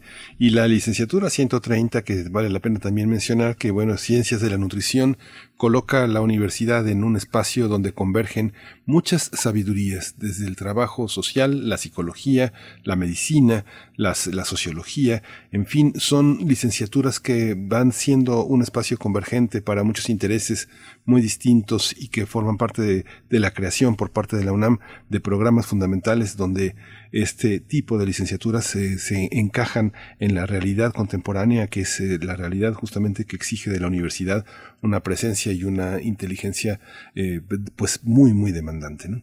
Por supuesto, y bueno, solamente para no dejar de mencionar las especializaciones también que ya se instauraron, ingeniería financiera, también en agua subterránea, explotas, em, exploración y aprovechamiento de recursos geotérmicos son las especializaciones ya instauradas, se acordaron y pues bueno, es muy interesante el panorama que se plantea para esta universidad hacia el próximo año, pero nos vamos, nos vamos ahora con nuestra nota del día, la ley de la Fiscalía General de la República. Primer movimiento. Hacemos comunidad. Nota Nacional. El Senado de la República acordó realizar un periodo ordinario de sesiones en el mes de enero para la aprobación de la iniciativa de reforma de ley orgánica de la Fiscalía General de la República. Esto tiene como objetivo llevar a cabo la reorganización administrativa de la institución, una efectiva descentralización y mayor eficiencia respecto a las atribuciones del Ministerio Público de la Federación. El coordinador de Morena en el Senado, Ricardo Monreal, argumentó que este proyecto de ley es resultado de una serie de trabajos de análisis y diagnóstico sobre el desempeño de la Fiscalía. También señaló que apuesta por un adelgazamiento radical de la estructura administrativa sin afectar su efectividad. Sin embargo, cientos de organizaciones civiles, colectivos de derechos humanos y activistas a título personal le solicitaron al Senado no aprobar la iniciativa, ya que alertaron que pretende desvincular a la Fiscalía con la búsqueda de las personas desaparecidas y de la protección a periodistas y defensores de las garantías básicas. En tanto, el subsecretario de Derechos Humanos de la Secretaría de Gobernación, Alejandro Encinas, dijo que esta iniciativa implica un retroceso en la Administración de Justicia, así como en la colaboración interinstitucional propia de un Estado de Derecho al afectar los derechos a la verdad y la justicia. Vamos a conversar hoy sobre esta iniciativa de Morena en el Senado para modificar la ley de la FGR. Está con nosotros ya en la línea Ana Lorena Delgadillo. Ella es directora de la Fundación para la Justicia y el Estado Democrático de Derecho. Ana Lorena, bienvenida, buenos días, gracias por estar en primer movimiento. Hola, Berenice, este, Miguel Ángel, muchísimas gracias por el espacio, como siempre. Gracias. Al contrario, al contrario. Bienvenida, Ana Lorena Delgadillo. Cuéntanos, por favor, cuál es el contenido de esta ley y después pasaremos también a los señalamientos que ya sociedad civil ha realizado al respecto. Cuéntanos un poco, danos ese contexto, por favor. Sí, pues como ustedes saben, eh, el Senado, por una iniciativa de, Ricardo Monreal, eh, quieren cambiar completamente la ley orgánica de la Fiscalía. Eh, eh, yo venía platicando con, ustedes en el programa desde hace tiempo, cuando nos reunimos organizaciones, activistas, familiares en el colectivo Fiscalía que Sirva, estuvimos trabajando por cerca de dos años, estudiando los mejores modelos que pudieran ayudar a dar respuesta sobre todo a casos de gran criminalidad y a casos de graves violaciones a derechos humanos en el país. Eh, cuando llega finalmente a la presidencia de la República Andrés Manuel López Obrador y tenemos pues prácticamente la mayoría eh, en el Senado de Morena, eh, son ellos quienes nos buscan, nos buscan a, integrantes del colectivo Fiscalía que Sirva. Ellos sabían ya de la ley que estábamos, eh, digamos, eh, programando, eh, estábamos estudiando y que, que teníamos muy adelantado un diagnóstico de qué prácticas podrían ayudar a, a, a, darle esta vuelta a la impunidad, porque con ellos veníamos articulando algunas cosas cuando eran oposición en casos de derechos humanos. Entonces nos buscan cuando llegan eh, finalmente a, a, ser servidores públicos y nos invitan a que formemos un grupo, un grupo muy amplio para, pues, pues que fue prácticamente un parlamento abierto, ¿no? Para que pudiéramos eh, empezar a estructurar la nueva ley orgánica de la Fiscalía. Pues fue un ejercicio de casi tres meses, o sea, había veces que nos veíamos hasta tres veces o cuatro veces por semana estudiando de cuatro, tres horas las que podíamos, eh, con presentaciones, con discusiones muy ricas. Eh, en estas mesas también estuvo presente el FI de la UNAM, de de las personas que yo recuerdo que estuvieron presentes, pues estuvo Santiago Nieto, Tatiana Cloutier, eh, Joel Robledo, Mario Delgado, eh, el, senador Mensaca y sus equipos, ¿no? Entonces fue un equipo muy amplio quien estuvo en la discusión y finalmente terminamos con un producto que me parece que eh, uno nunca alcanza, ¿no? En estas cosas la satisfacción al 100%, pero me parece que era bastante decente el producto que, que con el que habíamos llegado, ¿no? Y después tuvo algunos cambios que, no, no, no se pudieron eh, frenar, digamos, ya en el Senado, pero que todavía nos parecía que era una ley que era bastante buena. El problema empezó eh, con el nombramiento del fiscal, ¿no? Que vimos que no se cumplieron todos los requisitos que decía la misma ley, que posteriormente al nombramiento del fiscal vienen nombramientos de fiscales especializados que también se hicieron sin ningún tipo de cuidado, y vienen varios incumplimientos de la ley que yo comenté también en algún momento en su programa, hicimos un informe nosotros sobre esto. Eh, por ejemplo, había una oportunidad para que el fiscal le preguntara a la ciudadanía qué delitos le duelen, o sea, en qué tendría que focalizar la Fiscalía General de la República su atención, que es para elaborar el plan de persecución penal. Esta era pues prácticamente una consulta ciudadana amplia para saber cuáles son los delitos que nos están doliendo, ¿no? Y nosotros, por lo que hemos vivido en el país, pues sabemos que de los delitos que más le han dolido a la sociedad está el tema de la desaparición, el tema de las ejecuciones, los homicidios. En fin, había una oportunidad de acercamiento ahí con la sociedad por parte del fiscal que no se hizo. Se presenta el plan de persecución penal y se hace sin publicitarlo, sin tomar en cuenta la ciudadanía, y no hemos visto en el fondo una transformación. También se debería, el Senado debería de haber eh, nombrado ya el Consejo del Ciudadano, que tampoco se hizo. En fin, hay un, hay un recuento de que no se hicieron las cosas. Y ustedes recordarán que a inicio de año también empezó a circular eh, un paquete de reformas donde venía también cosas del sistema acusatorio. Hubo, iba a haber una presentación en el Senado de este paquete que se canceló. O sea, lo que dijeron en la presentación es que se iba a presentar algo que no se presentó finalmente, porque se filtra este paquete, entre ellos la ley orgánica, que era tremendamente regresivo en términos de justicia del sistema acusatorio. Y ahora, casi para finalizar el año, pues lo que sucede es que hace esta iniciativa Ricardo Monreal de esta nueva ley orgánica que nosotros vemos tremendamente regresiva, eh, sobre todo nos preocupa en términos de los derechos de las víctimas, ¿no? O sea, hay derechos que estaban establecidos para que pudieran, por ejemplo, atraerse casos de los estados cuando no se puede realmente avanzar en los estados porque o hay alta participación de agentes del propio estado, de las entidades federativas, o porque el delito cubre más de una de, un estado, entonces requieres una mirada mucho más integral, o casos de gran criminalidad o gran corrupción tendrían que estar en la fiscalía, se quita esa posibilidad para que las víctimas sean atracción. También, eh, por ejemplo, eh, derechos como tan sencillos como que, que las víctimas puedan obtener copias de sus expedientes parecería mm, de, de, los registros, ¿no? De los registros, porque ahora eh, eh son también registros, digamos, este, de voz, Em, eh, todo esto también se quita eh, el derecho de las víctimas para contar con peritos independientes, el gran retroceso que significa en términos de búsqueda. En, en, su programa hemos denunciado las dificultades que se están enfrentando para buscar a los cerca de 80 mil personas desaparecidas en el país. No hay colaboración de la Fiscalía con las comisiones de búsqueda, no les pasan la información, está, este, están dificultando muchísimo la búsqueda y ahora se pretenden salir del Sistema Nacional de Búsqueda y eliminar cualquier posibilidad de búsqueda, ¿no? Así como también salirse de otros mecanismos, como por ejemplo el de, el de periodistas y defensores.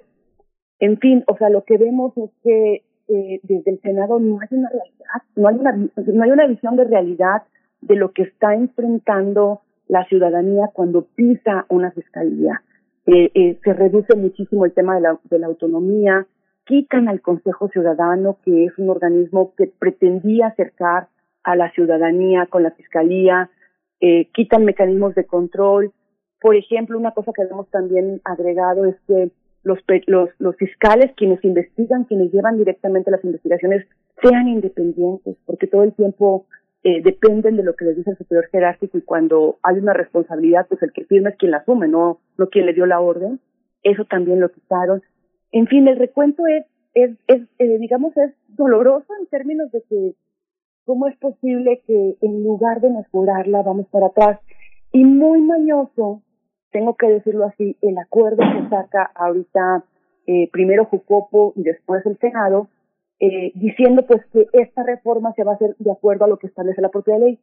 Claro, los transitorios de la ley decían que en algún momento el fiscal tenía que hacer una presentación de, de una nueva, de, una, de, una propuesta para ajustar todo lo que faltaba a la ley actual, pero para mejorarla, para mejorarla porque además en el camino, cuando tuvimos estas mesas con el, con el actual gobierno, se quedaron cambios que nosotros pedíamos, por ejemplo, que se que se eliminara el tema de la prisión preventiva oficiosa, faltaron cosas de trabajar en el tema de delincuencia organizada, o sea, e, e, el, el transitorio que se dejó en la ley era para mejorarla y con consulta, no para hacer una regresión. Entonces, cuando el Senado dice que esto se va a hacer o que estas reformas se van a hacer ahora en enero porque tienen un análisis y un diagnóstico, que no lo deben conocer.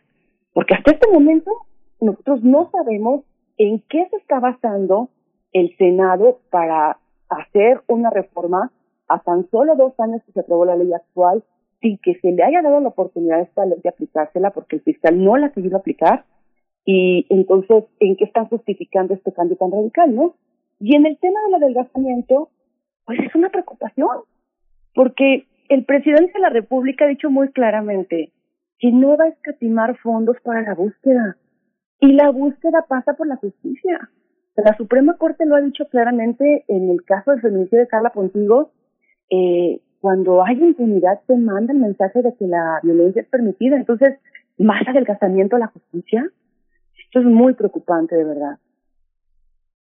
Sí, esta cuestión que tú has señalado también, eh, eh Ana, Lorena, que pues pareciera que, tú, tú lo has dicho, pareciera que el fiscal eh, actual quiere pasar a la historia como un legislador y no como un fiscal. Tiene una enorme oportunidad y la deja atrás por ir ciertamente sobre eso y no importa cuánto se modifique la ley si de fondo lo has dicho que no se quiere modificar las prácticas que hasta este momento este, exigen transformación que todo ha sido una farsa así se ha calificado por todo un equipo de personas que también de las que te has rodeado y, y que acompañan esta iniciativa de cuestionamiento de las fiscalías no han sido depuradas y están sufriendo recortes por políticas de austeridad y además los fiscales están siendo nombrados por, por la fiscalía, ¿no? Sin una consulta, sin un diagnóstico. Ha sido, este, ¿qué podrías abundar en esto, Ana? Sí, claro que sí, Miguel Ángel. Mira, eh, ser fiscal general de la República no es cualquier cosa. Es uno de los cargos más importantes del país, sobre todo en el contexto que vivimos, con la tremenda violencia que todavía sigue habiendo en nuestro país. Entonces, ese cargo hay que tomárselo con mucha responsabilidad, y con mucha sensibilidad por lo que se está viviendo afuera, ¿no? Pues claramente lo que nosotros vemos, como lo, lo dije yo en algún artículo que escribí, es que el fiscal quiere pasar a la historia como legislador y no como fiscal. Tiene una tremenda oportunidad de darle la vuelta finalmente a esta institución que lo hemos pedido por años. Este, el, el tema de que, por ejemplo, como tú ahorita bien lo dices también, no haya habido una depuración. Imagínate que servidores públicos que pudieron haber estado involucrados en casos muy graves que no han sido investigados. Nosotros mismos, por ejemplo, en los casos que, que, llevamos, hemos denunciado todas las irregularidades que ha habido, por ejemplo, en los casos de las masacres de migrantes de San Fernando, Tamaulipas, donde hubo una cantidad de irregularidades, restos entregados en, cremados a los familiares de Centroamérica, eh, restos que fueron sacados de una fosa común eh, para ser llevados sin ningún tipo de esfuerzo a una fosa, perdón, de una fosa clandestina para ser llevados sin ningún tipo de esfuerzo a una fosa común del, del, del gobierno, restos que traían, por ejemplo, credenciales de identificación, que traían tatuajes muy visibles que hubieran podido ser referente para identificarlos, este, restos que, que, que, por ejemplo, que acá ya tenían ADN de familias de Centroamérica que no se compararon todo esto no ha sido investigado. Esta gente, mucha de esta gente sigue trabajando ahí en, en, en, en la institución. Entonces, ¿cómo, ¿cómo se piensa hacer una transformación si no hay un corte de caja, si no hay un antes y un después? Eh, eh, el trabajo en las fiscalías es un trabajo de vocación, es un trabajo de entrega. Ahí está nuestra esperanza para que se termine la impunidad en el país. Ahí está nuestra esperanza también para que se pacifique México y para que se acabe la violencia. Entonces, eh, aquí hay una complicidad tremenda y hay que ir a preguntar hasta qué grado llega la complicidad para que esto no funcione. Eh, porque cambian las leyes haciéndolas más formalistas, más burocráticas, mucho más difíciles en el camino de las víctimas. No, este, nosotros decimos qué difícil es ser víctima en este país, ¿no? Porque en lugar de, que le faciliten el camino, parece que llegan muchos más, muchas más trabas entonces, la, la pregunta es, ¿dónde están las complicidades? ¿Por qué se está haciendo esto? Eh, claramente hay una complicidad entre el Senado y la Fiscalía. Eh, hay que ver hasta dónde también del, del propio presidente de la República, porque lo que hemos visto es que el presidente de la República en algunos casos pues se adjudica logros que, que, puede tener la Fiscalía, pero en otros casos eh, que, que han pegado tanto a la sociedad hay que ir a preguntarle al fiscal, ¿no? Tampoco se puede librar el, presidente de la responsabilidad, pues porque él fue el que eh, designó entre, entre la terna guerra. Entonces, aquí, por eso es tan importante cuando nosotros hemos llamado la atención de las designaciones, por eso es tan importante.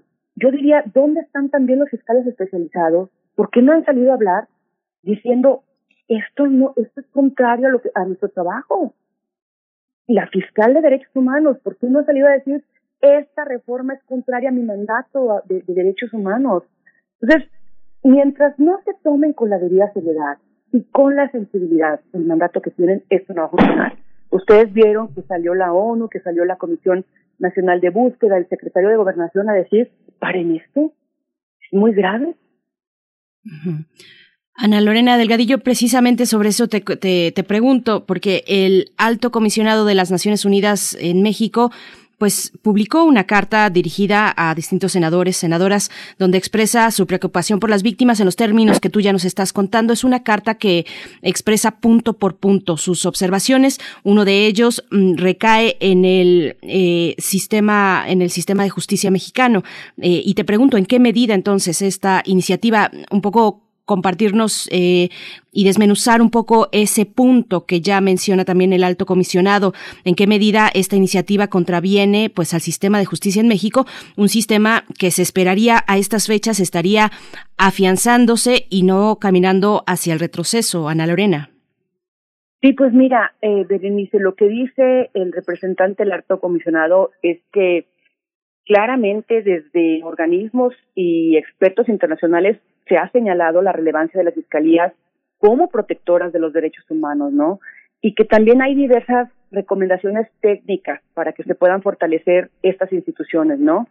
Eh, eh, él también señala, pues, que hay recomendaciones que se han hecho, por ejemplo, a México, concretamente eh, a través del examen periódico universal, que diversos países formularon recomendaciones a México para que se implemente cabalmente esa reforma del 2014 que le da autonomía a la Fiscalía para que sean verdaderamente autónomas e independientes y para que puedan fortalecer el profesionalismo de las instituciones. Y lo que señala eh, el alto comisionado sobre los posibles, bueno, sobre los riesgos que trae esta, esta iniciativa que pretenden aprobar ahora según lo anuncian en enero, el 15 de enero, el primero eh, del que llama la atención es en términos de independencia, ¿no? O sea, lo que señala es que se elimina la independencia técnica de los fiscales, que es lo que yo les decía, para investigar caso a caso, y que esto trae el riesgo, pues, de aumentar injerencias externas en las investigaciones, es decir, que los fiscales actúen eh, conforme a otro tipo de presiones, pero no conforme a la evidencia que tienen, conforme a la justicia y conforme a la verdad de las víctimas, ¿no? En cuanto a los derechos de las víctimas, pues también señala, igual que lo hemos dicho, que se eliminan varias, varios derechos que están en la ley orgánica, sobre todo derechos que les permiten una mayor participación en las investigaciones. Y, y también dice, bueno, pues que esto ya había sido eh, eh, objeto de un reconocimiento y que es, delicado que se esté echando marcha atrás, ¿no? Eh, en cuanto a los procesos de investigación, pues también lo que señala es que se suprimen elementos técnicos de especial importancia eh, una de las cosas que a nosotros nos preocupa mucho, eh, Berenice, que se quita de la ley, es una figura que se llama comisiones especiales. Que esta figura de las comisiones especiales se incluyó desde nuestra experiencia en la defensa de casos complejos de graves violaciones, pero también frente a lo que hemos visto de casos de gran corrupción. Hay que aceptar que en este momento las fiscalías no tienen la capacidad para hacer investigaciones independientes cuando están involucrados altos servidores públicos con alta responsabilidad en México.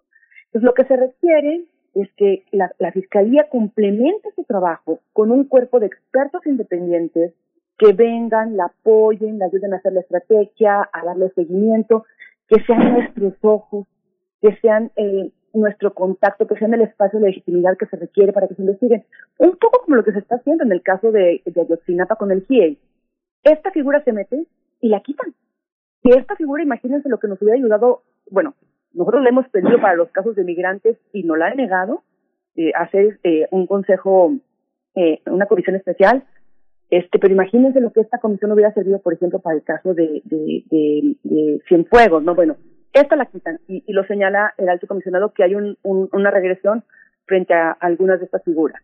Y luego la otra, que también señala el alto comisionado, es respecto al escrutinio y rendición de cuentas, que también hay una limitación y señala pues sobre todo la figura del Consejo Ciudadano, ¿no? Que, que, es, que es delicado que esto se quita.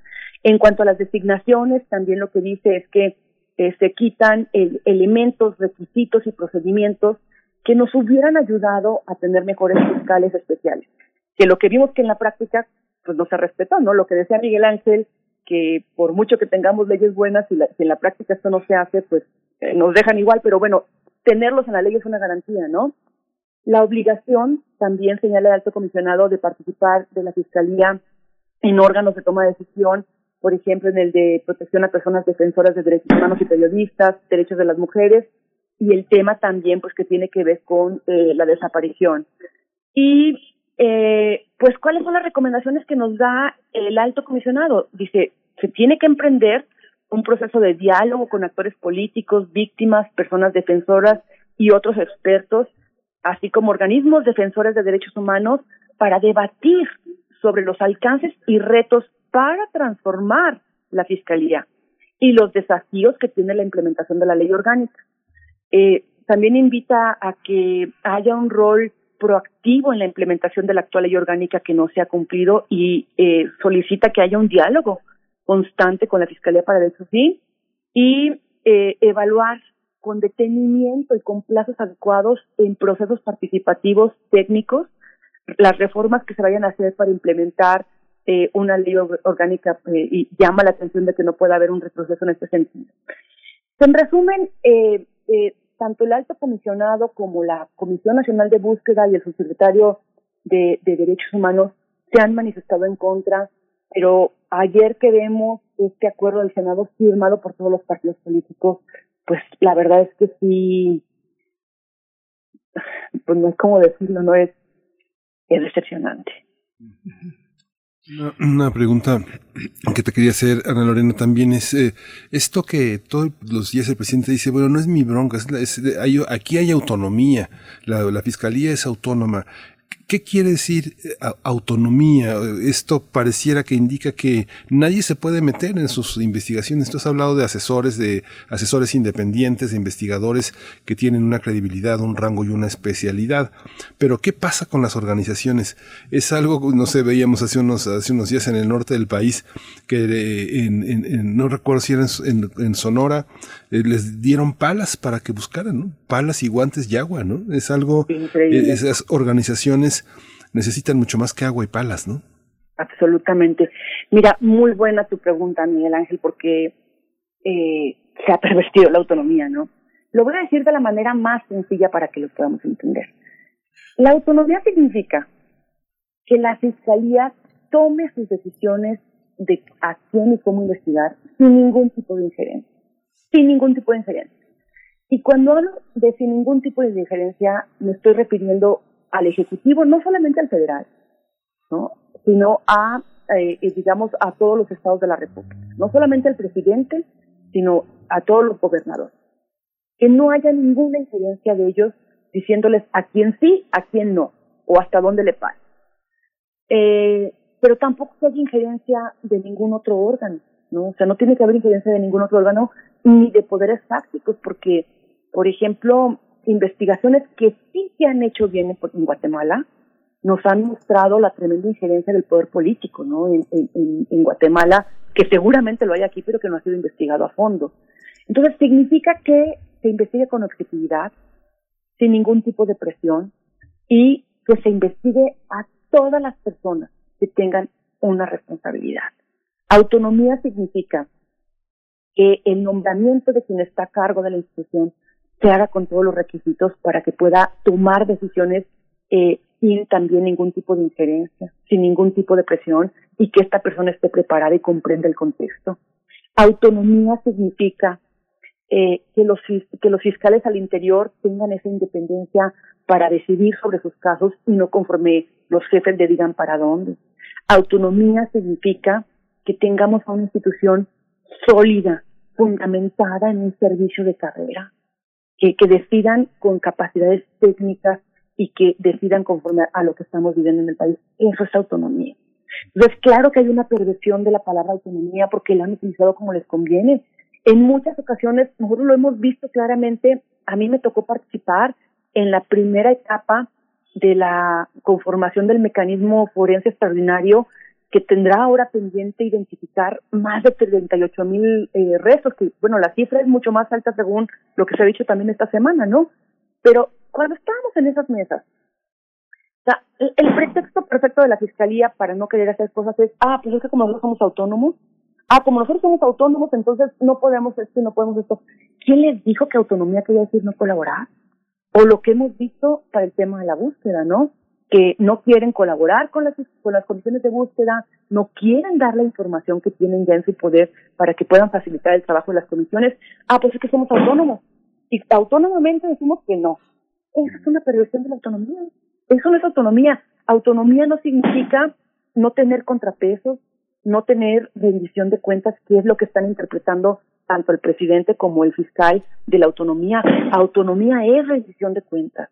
Autonomía es que, lo, que las y los ciudadanos sepamos cuál, a dos años que llegó el fiscal, eh, cuál es el estado de cuentas con, con, el que con el que nos va a rendir cuentas ahora eh, en enero, o sea, eh, qué ha hecho, por qué no ha podido avanzar, si esta ley ha sido un impedimento, que nos digan qué, y con gusto, con toda la sociedad nos sentamos a, a, meterle cabeza para saber cómo se puede mejorar, porque las leyes se pueden cambiar.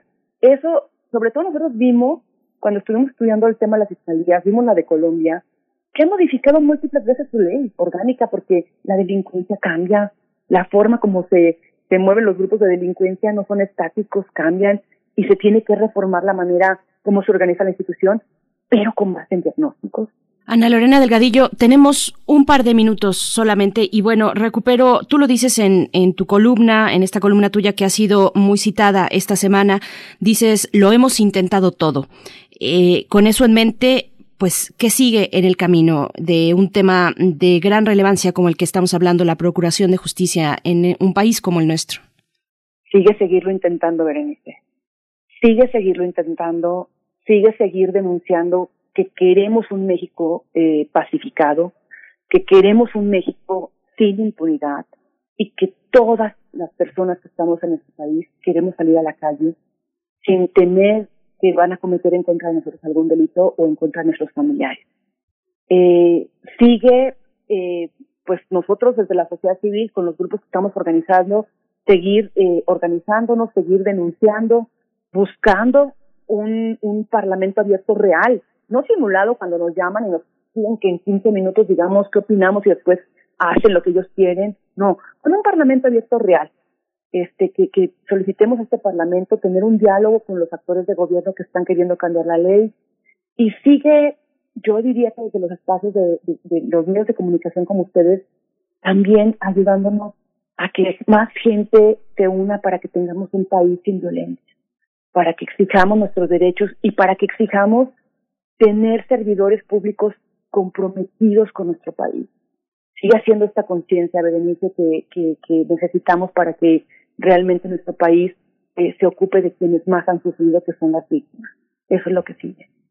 Pues Ana Lorena Delgadillo, te agradecemos como siempre tu análisis muy puntual, estas eh, charlas que nos van arrojando un poco de luz eh, en un momento tan, tan complejo, en años tan complejos como los que hemos vivido en México. Ana Lorena Delgadillo, directora de la Fundación para la Justicia y el Estado Democrático de Derecho. Muchas gracias como siempre. Hasta pronto, Ana Lorena. Muchísimas gracias y solamente pues agradecer mucho el espacio, si ya no los saludo para fin de año, agradecer este espacio que es increíble de que han hecho ustedes en, en, la radio. Gracias por el radioteatro, gracias por la poesía necesaria y gracias por ser este rinconcito en las mañanas que además de informarnos también nos da, nos consiente el corazón pues. Gracias, gracias, querida Ana Lorena. Hasta pronto y feliz año. Nos encontramos el próximo. Igualmente para ustedes y para su auditorio. Feliz año. Muchas gracias. Es muy, es muy estimulante escuchar esas palabras. Nos vamos a ir con música. y vamos a escuchar de Good King Wenceslas Mannheim Steamroller.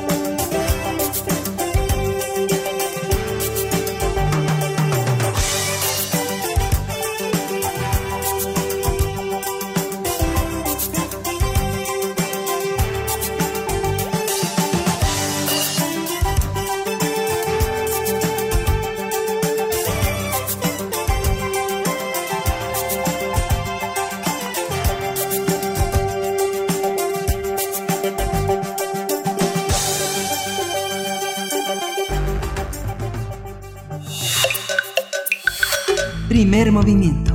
Hacemos comunidad. Nota Internacional. El Consejo Nacional del PAN aprobó ir en alianza electoral con el PRI y el PRD para postular a aspirantes comunes a la Cámara de Diputados en las próximas elecciones federales de 2021. El objetivo es quitarle, quitarle la mayoría legislativa a Morena. La alianza se presentará en 158 de los 300 distritos electorales y estará encabezada por el PAN, en 61 de ellos por el PRI en 53 y el PRD en 44. El PAN también avaló que se exploren alianzas electorales con el Tricolor y el Sol Azteca para algunas candidaturas a la gubernatura de los estados de Baja California, Baja California Sur, San Luis Potosí, Tlaxcala, Zacatecas, Colima, Nayarit, Sonora y Michoacán. El PAN y el PRD ya habían sostenido una alianza en la última elección presidencial, con Ricardo Anaya como candidato. Sin embargo, ahora cobra fuerza con el PRI que durante tantos años ininterrumpidos gobernó hasta el 2000 y que retomó el poder en 2012 con Enrique Peña Nieto. Por su parte, el presidente de México, Andrés Manuel López Obrador, calificó este acontecimiento como histórico, debido a la tradicional rivalidad que ha mantenido el PRI y el PAN durante décadas. Pues vamos a realizar un análisis de, de, esta alianza PAN-PRI-PRD ante los comicios del 2021. Hoy está con nosotros eh, el maestro Rodián Rangel Rivera. Él es profesor de la Facultad de Ciencias Políticas y Sociales de la UNAM, tiene maestría en Gobierno y Asuntos Públicos por parte de la misma facultad y es especialista en temas electorales y de democracia participativa. Buenos días, eh, eh Rodián Rangel. Muchas gracias por estar en primer movimiento. Buenos días. Hola, a ver, Miguel, buen día, ¿cómo están? Igual nuestro público, ¿cómo están? Buen día. Buen día, querido Rodian Rangel, gracias por estar aquí. Eh, pues te pregunto, para iniciar, ¿cómo, cómo leer esta alianza, pero mmm, con, con, la mirada puesta en la historia política de nuestro país, en esta histórica rivalidad que mencionó el presidente Andrés Manuel López Obrador entre el PRI y el PAN? ¿Cómo la leemos ahora? Como un hecho inédito, veré, básicamente, si lo analizamos a, la, a, la, a fase de la historia, eh, entendiendo el proceso de transición a la democracia que se vivió en nuestro país y la propio y los propios procesos electorales que desde 1988 habían venido marcando una alta competencia electoral entre, vamos a llamarlo así, tres partidos o tres fuerzas políticas eh, importantes como eh, son el PRI, el PAN y que a raíz de la elección del 88 en el 89 eh, nacería el Partido de la Revolución Democrática, ¿no? En este sentido, eh, indicar este tipo de alianzas en las cuales eh, lo inédito es la incorporación del PRI por eh, eh, en términos de la alianza, en términos de los diputados y de los espacios a nivel federal que se está planteando para el escenario del 2018, pues es la primera vez que tenemos una alineación de estos tres partidos históricos en los últimos eh, años en el sistema político mexicano. Ya existían, como bien se mencionaba en la cápsula, ejercicios en los cuales el PAN y el PRD en su momento pues habían planteado y habían eh, jugado con alianzas de carácter nacional, pero también nacional. Eh, nunca habíamos visto, digamos, en este hecho inédito, eh, pues esta incorporación del PRI, ¿no? Y esto nos habla también de un debilitamiento de las de estas propias fuerzas partidistas para llegar a este a este suceso, ¿no? Eh, la idea de sumar eh, me parece que parte de la idea de un diagnóstico de eh, contar con números eh, y con eh, con números a la baja no en su intención por a competir eh, con la fuerza emergente de Morena que está planteándose en este momento no es muy interesante observar que, bueno, este, este, estas alianzas, cuando Marco eh, Cortés señala que vamos a quitarle, vamos a quitarle a Morena, eh, esta, esta alianza para quitarle la mayoría a un partido, eh, tiene como fondo semejanzas, se han portado de la misma manera en los estados que ahora persiguen gobernar, son, son aliados naturales, eh, digamos que ideológicamente, parecieran pareciera, la historia nos dice que han sido distintos, pero en realidad también la historia nos dice que son muy parecidos en la persecución del poder político, ¿no? Sobre, y, tienes toda la razón, Miguel, en esa parte eh, pragmática, vamos a llamarla así. Uno podría decir que a partir de criterios ideológicos, pues hay un mundo de diferencias eh, entre el Partido Acción Nacional y, el Partido de la Revolución Democrática y donde está mediando el PRI, vamos a decirlo así. Pero en los hechos reales, en la parte pragmática, en esta obtención eh, y eh, estabilidad en el poder, pareciera que marcan eh, la misma pauta. Hay un hecho que a mí me llama mucho la atención eh, de la, de la, del estudio que plantea el PAN en cuanto a las coaliciones, en cuanto a las alianzas eh, para las gubernaturas. Ellos están reservando los estados donde tienen alta competitividad. ¿No? Estamos hablando de Chihuahua Querétaro, por ejemplo, ¿no? Eh, ahí no están cediendo. Y esto tiene que ver básicamente con lo que tú planteas, ¿no? como al final eh, también el interés particular en estados donde algún partido ve eh, que puede dar mayor competencia en tener mayores rendimientos sin la necesidad de eh, hacer alianza, pues reservan estos estos estos estados en este lugar o estos lugares en, en específico, ¿no? Habría que hacer un análisis ahí también, me parece pertinente, de los 158 eh, distritos eh, para ubicar la pertinencia eh, el, el, nivel de competitividad real que podrá existir, eh, porque uno puede decir, uy, si hoy es espectacular, 158, pero tendríamos que también meternos al análisis de cada uno de estos 158 distritos para ver si realmente la suma de los tres actores genera una competitividad, ¿no? Sí, precisamente. Y bueno, te pregunto, Rodian, si hay sustancia, si hay contenido en esta alianza que pretende hacer, hacer de oposición a Morena. ¿Qué, qué, qué oposición proponen ellos y qué oposición requiere México, Rodian? Hay, dos ideas ahí básicamente en lo que nos planteas, Veré, ¿no? Básicamente, yo lo que considero en la oposición que necesita México es una oposición responsable, proactiva, y propositiva, ¿no?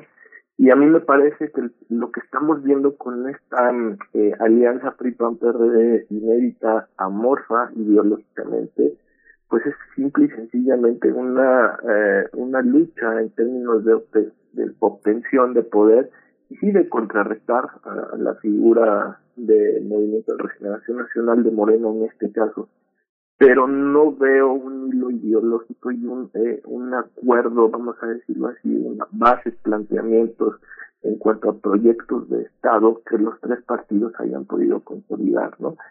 Y lo que me preocupa más es que si el discurso de estos tres partidos va a ser una idea de una refundación del Pacto por México que vivimos en, tiempos de Peña Nieto, ¿no?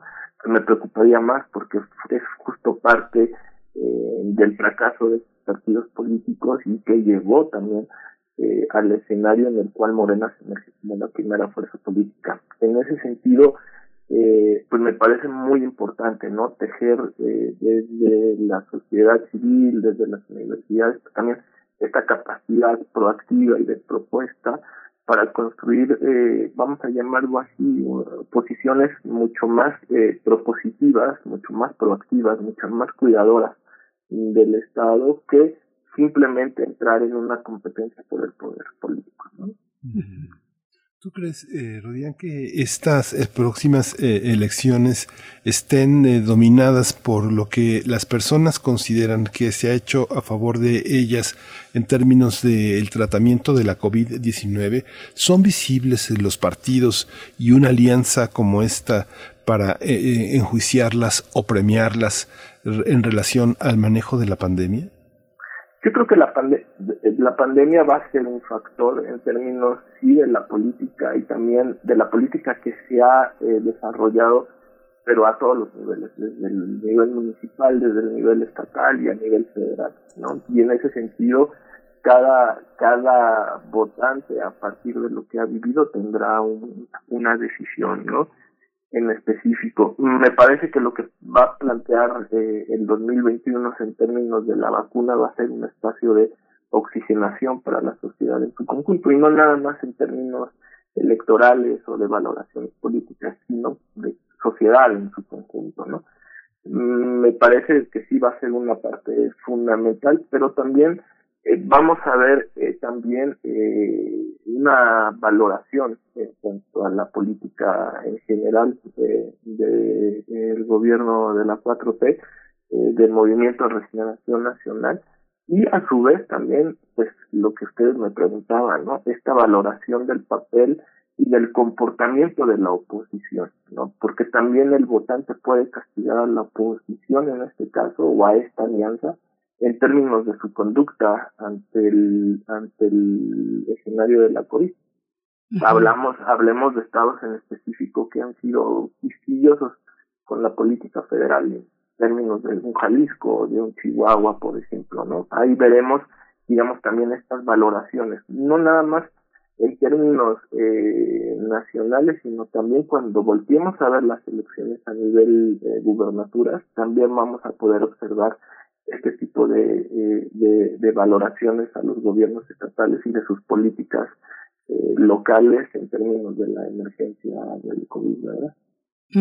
Maestro Rodian Rangel, nos vamos acercando al cierre y te pregunto, por supuesto que ya iremos viendo y ojalá tengamos la oportunidad de platicar contigo más adelante, iremos viendo cómo se va llevando esto eh, con la práctica, a la práctica, cómo se va eh, reflejando pues el proceso electoral, pero este como primer saque que tenemos contigo, pues eh, me parece importante dirigirlo hacia las explicaciones un poco más profundas, más de fondo de lo que estamos presenciando. Y ahí está el PRD, Rodian, el PRD eh, que como dices, pues y sabemos, abanderó la lucha democrática de izquierda con resultados sin precedentes en el México mm, reciente. Eh, con eso en mente, pues te pregunto qué, qué pasó con el PRD ya con la distancia de los años que hemos visto esta transformación al interior del PRD, en qué se transformó, qué pasó y qué dejó de lado en el camino. Eh, una primera idea veré sobre el PRD es eh, perdió la esencia, ¿no? Y es una esencia en cuanto al, a la idea de un Estado comprometido con la democracia. Eh, me parece que se entrincheró en un proceso que ya ha sido muy analizado, proceso de tribus que no les permitieron avanzar y que una vez que empezó a conseguir escaños, eh, gobernaturas, eh, pues digamos que parece que que se, se, se atrincheró en esa, en esa idea y no pudo, vamos a decir así, evolucionar o retroalimentar en una perspectiva, vamos a decir, de una izquierda de avanzada, ¿no? Eh, me parece también que eh, la vida interna, como lo decíamos del, del propio partido, no ayudó a la consecución tanto de renovación de cuadros, por ejemplo, como de renovación de eh, plataformas, ¿no? Las fisiones eh, que se empezaron a presentar desde el 2006 y hasta el 2012 con la salida eh, de Andrés Manuel Obrador y después todo el proceso de creación de, de Morena nos dan digamos esta este punto de partida no eh, esta lucha por el poder interno. Y me parece que es un tema fundamental porque muchos de los cuadros del PRD salieron eh, digamos, a formar también eh, el Movimiento Regeneración Nacional y es ahora uno de los de los temas en, esta nueva instancia. A mí me parece que en ese sentido el PRD perdió la esencia, perdió el liderazgo y perdió, eh, digamos, esta parte esencial en términos de una política moral eh, de reconocimiento, ¿no? En el mismo momento en que sus cuadros originarios se hacen a un lado, estoy hablando del ingeniero Cárdenas, de Andrés Manuel Observador, de Figenia, de Porfirio, pues bueno, hay una parte en la cual eh, pierde identidad y los actuales líderes no han alcanzado justamente a eh, colocar, digamos, una nueva imagen, una nueva esencia y una nueva moral dentro con el electorado, ¿no? Se ha quedado esa idea de un pequeño partido para unos cuantos y sin ideas claras en cuanto a un nuevo proyecto de izquierda. Pues Rodian Rangel, eh, profesor de la Facultad de Ciencias Políticas y Sociales de la UNAM, especialista en temas electorales y democracia participativa. Te agradecemos como siempre, Rodian, y esperamos contar con tu presencia en este espacio para lo que viene, que es un largo proceso electoral que está de cara hacia el 2021. Como siempre, eh, muchas gracias, Rodian, que pases muy buen día. Miguel Vere, gracias, buen día y a todo nuestro público, excelente fin de semana. Igualmente para ti, Rodian Gracias. Hasta pronto. Pues antes de que se nos acabe la hora, vamos a escuchar una cápsula, una, antes que se nos acabe la hora, vamos a escuchar una cápsula de Verónica Ortiz, eh, una celebración para diciembre de libros, una venta especial que tenemos que acompañar con el Fondo de Cultura Económica. Buenos días, reciban un muy afectuoso saludo y desde luego a Berenice, Miguel Ángel y Frida y al equipo que hace posible que usted escuche primer movimiento, va un fuerte abrazo. Hoy no les voy a hablar de un libro, les voy a hablar de 225 mil libros.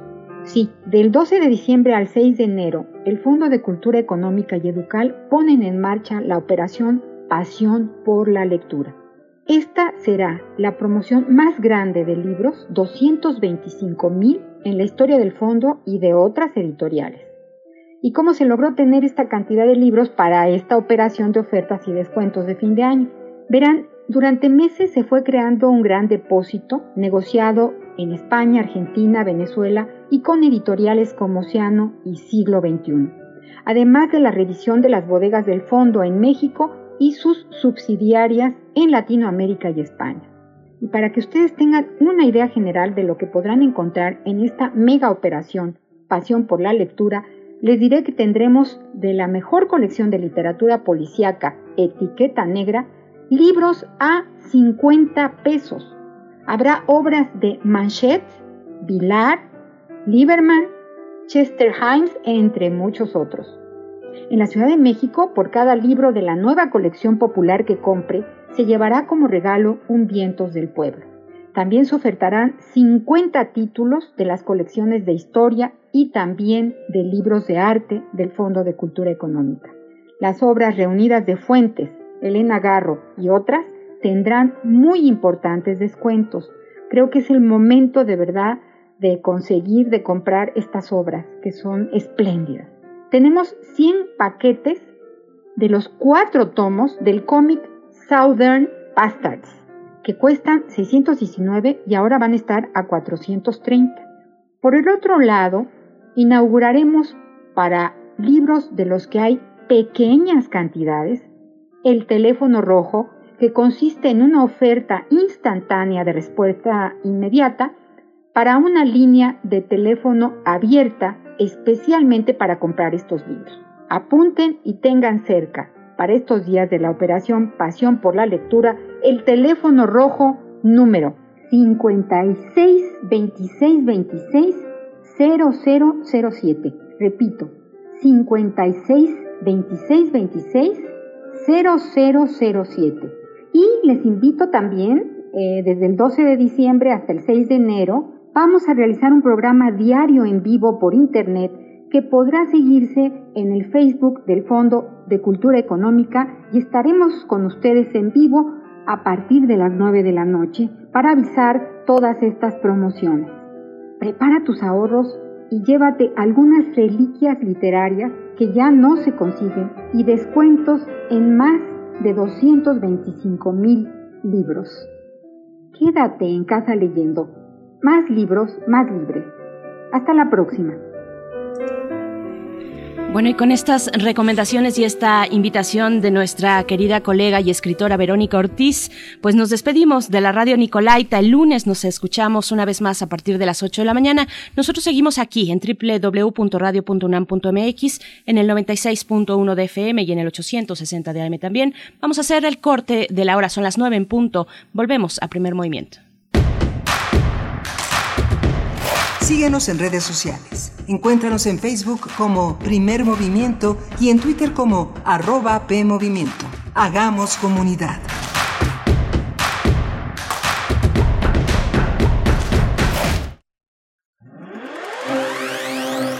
Te invitamos a sumergirte en una experiencia de escucha sin precedentes.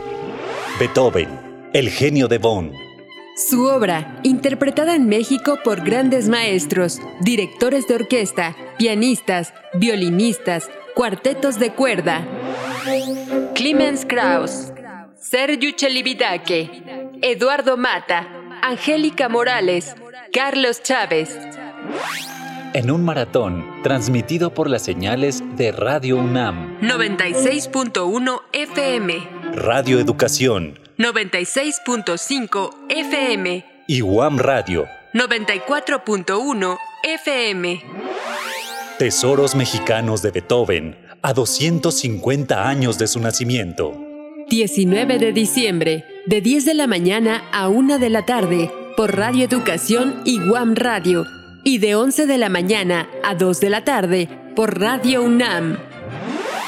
Una selección de material sonoro inédito, renovado por la Fonoteca Nacional. Invitados: Enrique Dimeque, Jesús Medina, Álvaro Díaz y Luis Ignacio Sainz.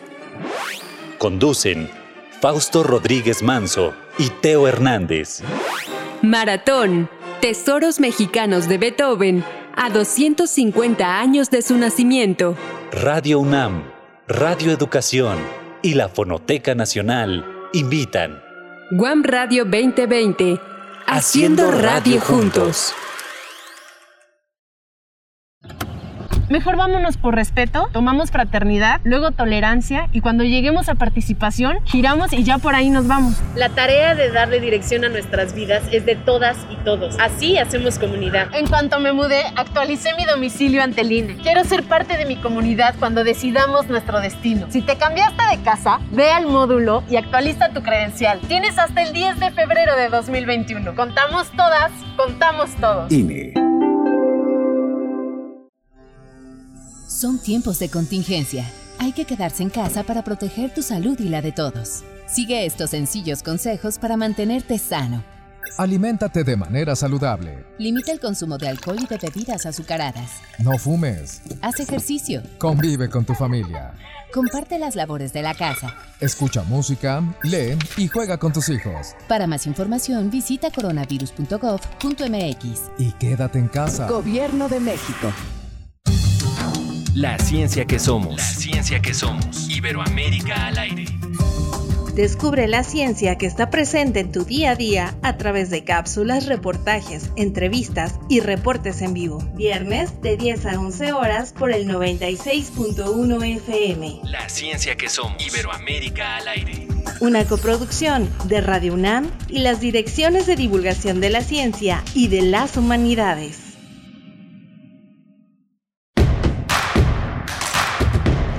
Encuentra la música de primer movimiento día a día en el Spotify de Radio UNAM y agréganos a tus favoritos.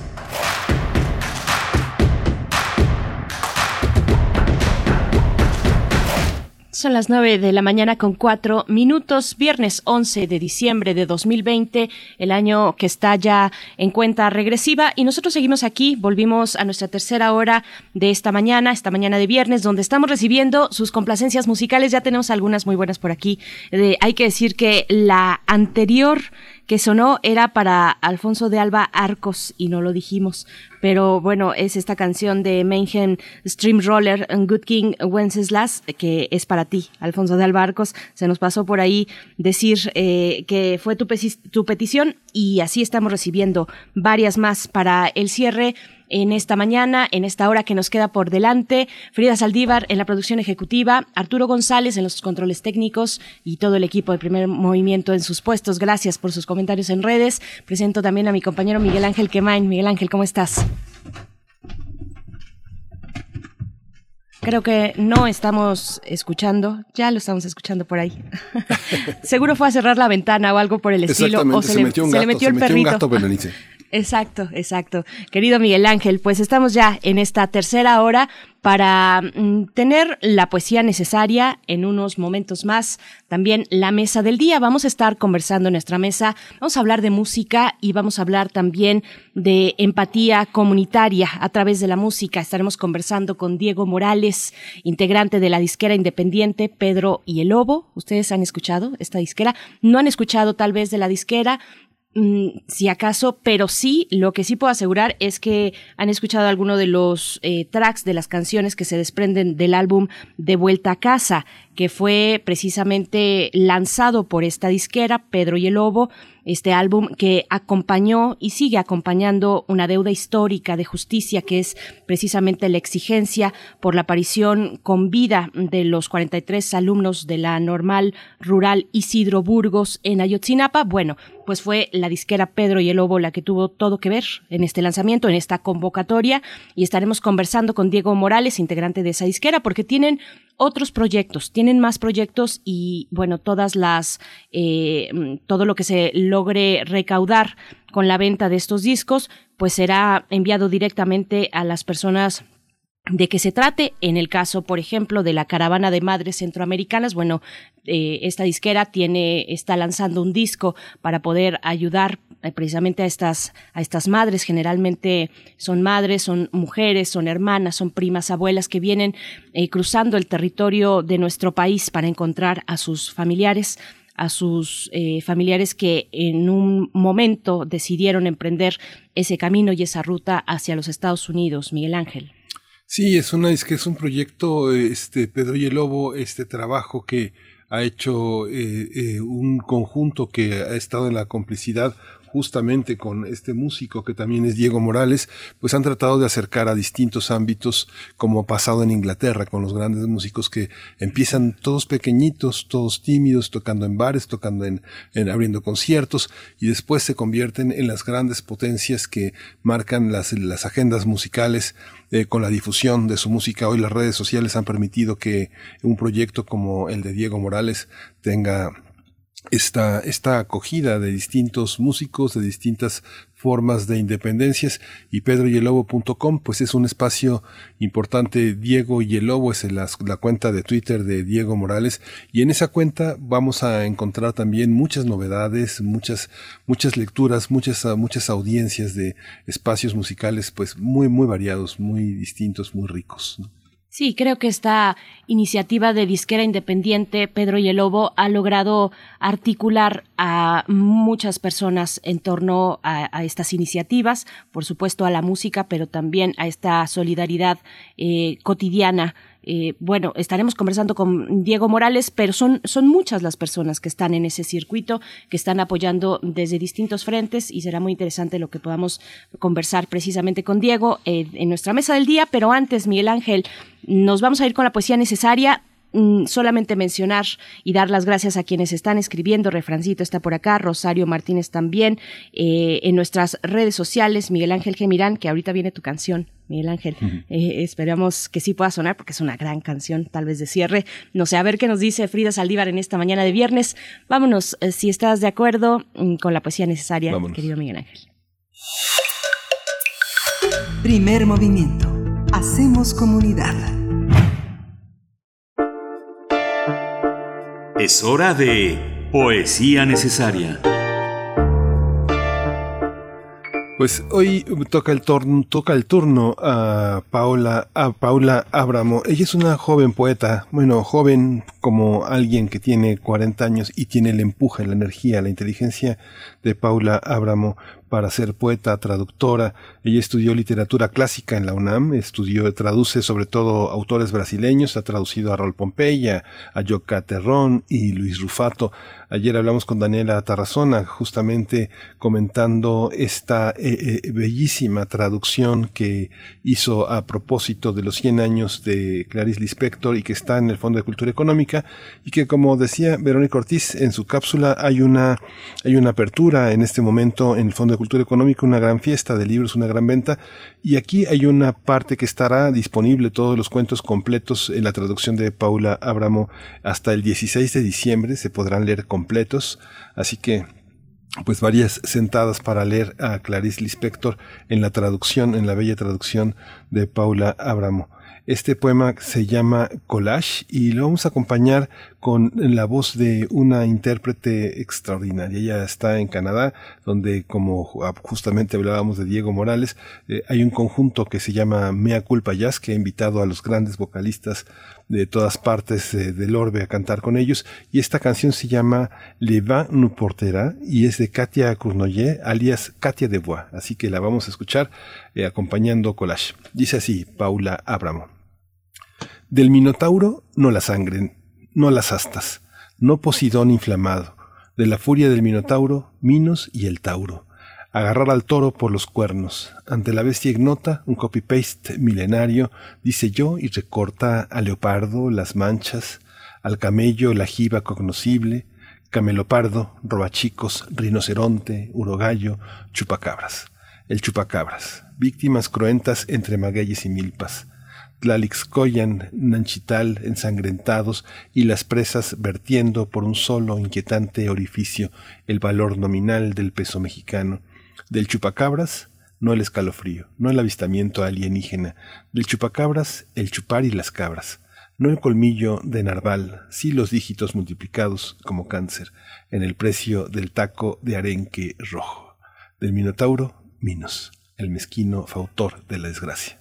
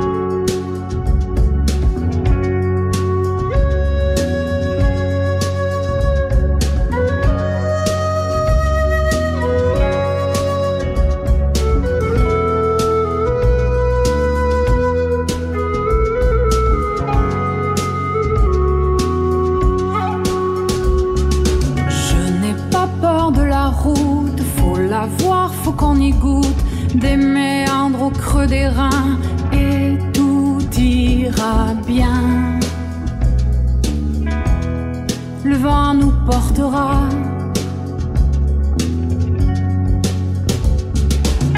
message à la grande ours, la trajectoire de la course, à l'instantané de velours, même s'il ne sert à rien. Le vent l'emportera, tout disparaît le vent l'emportera. La caresse et la mitraille, cette plaie qui nous tiraille, le palais des autres jours, d'hier et de demain. Le vent les portera. génétique en bandoulière chromosomes dans l'atmosphère, des taxis pour des galaxies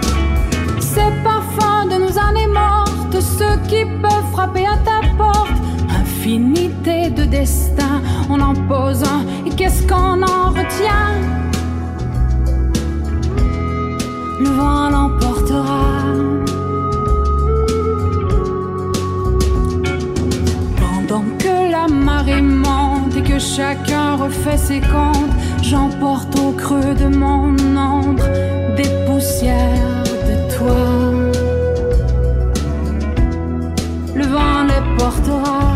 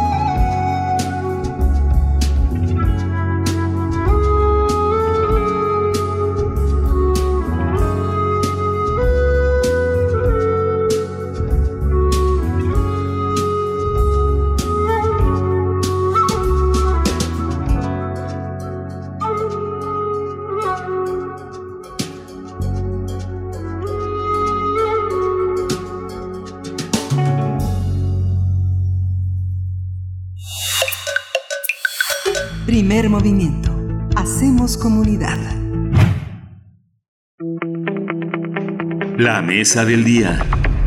Con el objetivo de apoyar a reponer los instrumentos robados en diciembre del año pasado a la banda filarmónica de Ayutla Mixe en la comunidad de la Sierra de Oaxaca, se lanzó una compilación de musical que celebra 10 años de discos, conciertos y sesiones de la disquera independiente Pedro y el Lobo, pedroyelobro.com. El Lobo, así es. Se trata de 24 canciones grabadas en vivo por diversas agrupaciones entre 2013 y 2020, cuya venta en línea ayudará para que la música vuelva a sonar en Ayutla tras el robo de los instrumentos de la banda municipal, que desde 2017 ha luchado por el agua. Hay que decir, esta comunidad ha luchado por el agua y ha dado una lucha de verdad admirable y valiente, el agua de sus tierras tras el despojo de un manantial.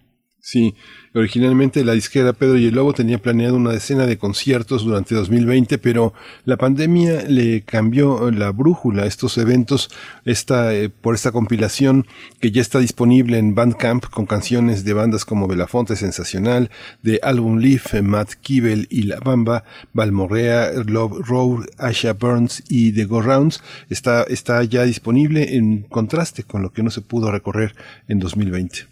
Así es, pues bueno, vamos a conversar esta mañana sobre esta compilación para ayudar a las y los músicos de la banda filarmónica de Ayutla Mije. Nos acompaña esta mañana Diego Morales. Él es integrante de la disquera independiente Pedro y el Lobo, la cual impulsa música independiente en Ciudad de México, enfocándose en diversos géneros como el folk o el ambient, entre otros más, y que configure que congrega a muchos, a muchas personas que están abocadas a la música, pero también a la solidaridad comunitaria. Diego Morales, qué gusto escucharte esta mañana. Bienvenido a Primer Movimiento. ¿Cómo estás? Hola, muchas gracias eh, por la invitación. Muy contento de estar por acá. Eh, feliz de platicar con ustedes. Gracias, Diego. Este, buenos, buenos días. Hay un proyecto este, que justamente busca apoyar, lo han hecho en varios momentos y esta buena voluntad los ha visibilizado también como músicos eh, comprometidos, como productores que están atentos a la realidad que se vive. Cuéntanos un poco en esta década que ha vivido Pedro y cómo, qué han hecho, cómo surge, cuéntanos cómo surge la idea para quienes no la conocen. Son, eh, tú eres también un gran escucha. ¿Cómo se genera a partir de la escucha una propia, una propia creatividad y la generosidad de editar colegas, compañeros, de invitar a otros proyectos?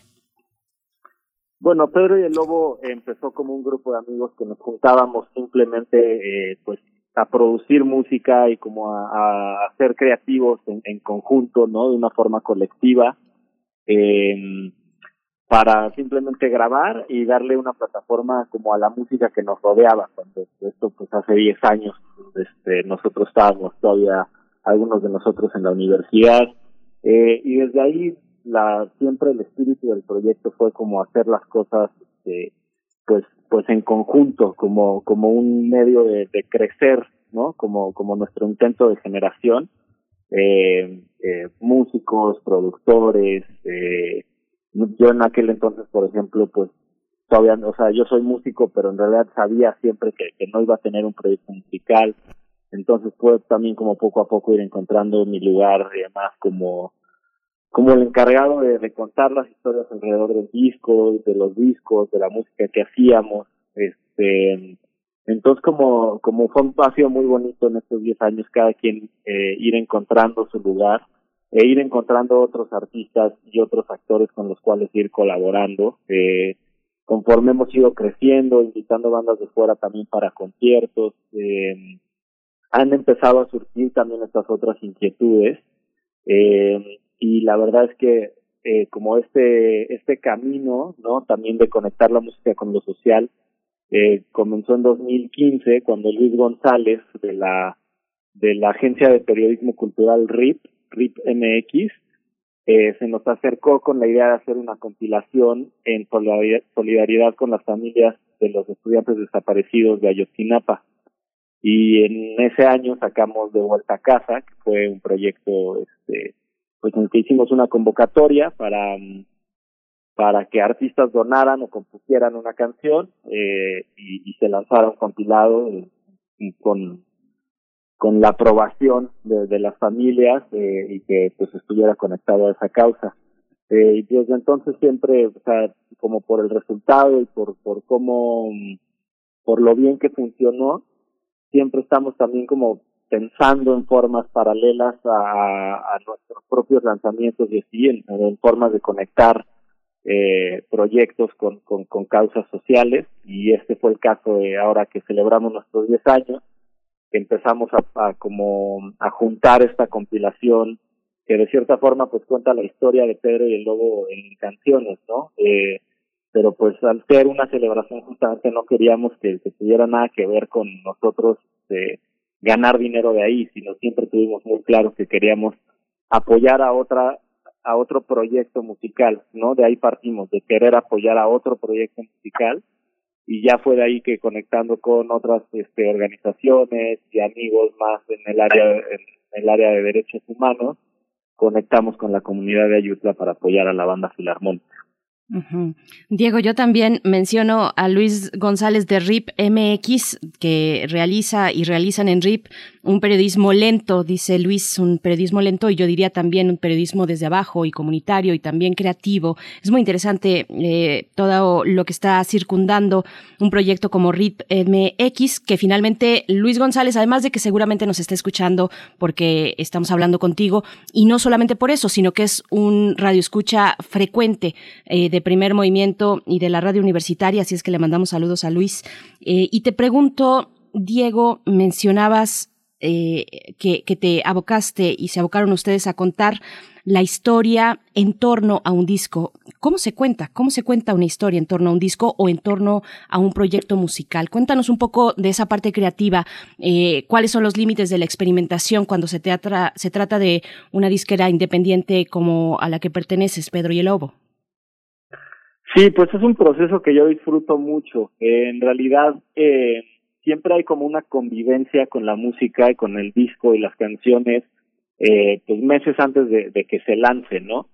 Eh, nosotros, digo, tenemos la, la, la fortuna y un poco también, pues, este, como una este, filosofía interna de, en realidad solo colaborar y solo lanzar música con la que verdaderamente conectamos y en la que creemos. Entonces, en esos meses previos, pues es, es este, escuchar y escuchar y ir encontrando ahí cuáles son como un poco eh, los elementos, los hilos que hay para, para tejer, porque pues vivimos en un mundo de tanto ruido, ¿no? Y tanta información peleando como por la atención del escucha todo el tiempo. Este, creo que ustedes lo, lo seguramente lo, lo, saben y lo sienten también, este, uh -huh. eh, pues día a día trabajando en la radio, este, que pues también creo que, que el escucha a veces necesita justo esas, esas palabras o esa frase o ese, ese, ese gancho, ¿no? Para, para decir, ah, quiero darle oportunidad a esto, le voy a dar dos minutos a esto, a esta canción o a este video.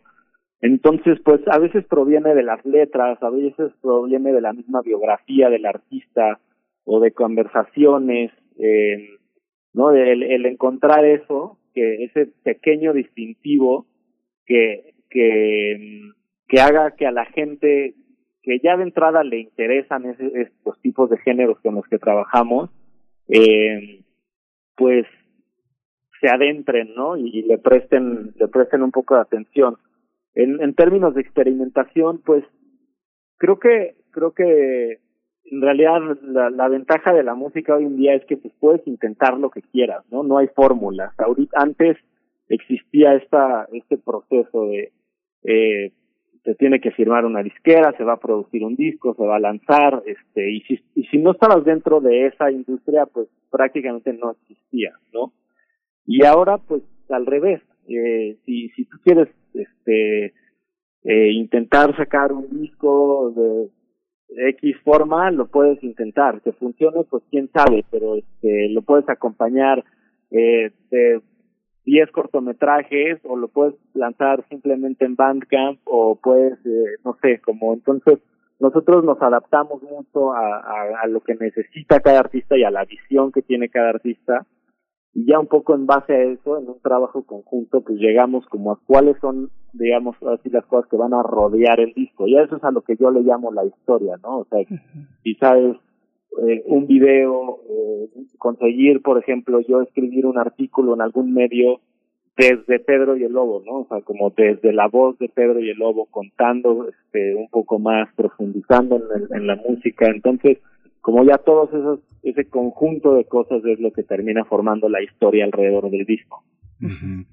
Aquí, Diego, vamos a, eh, tenemos preparados tres, tres momentos musicales.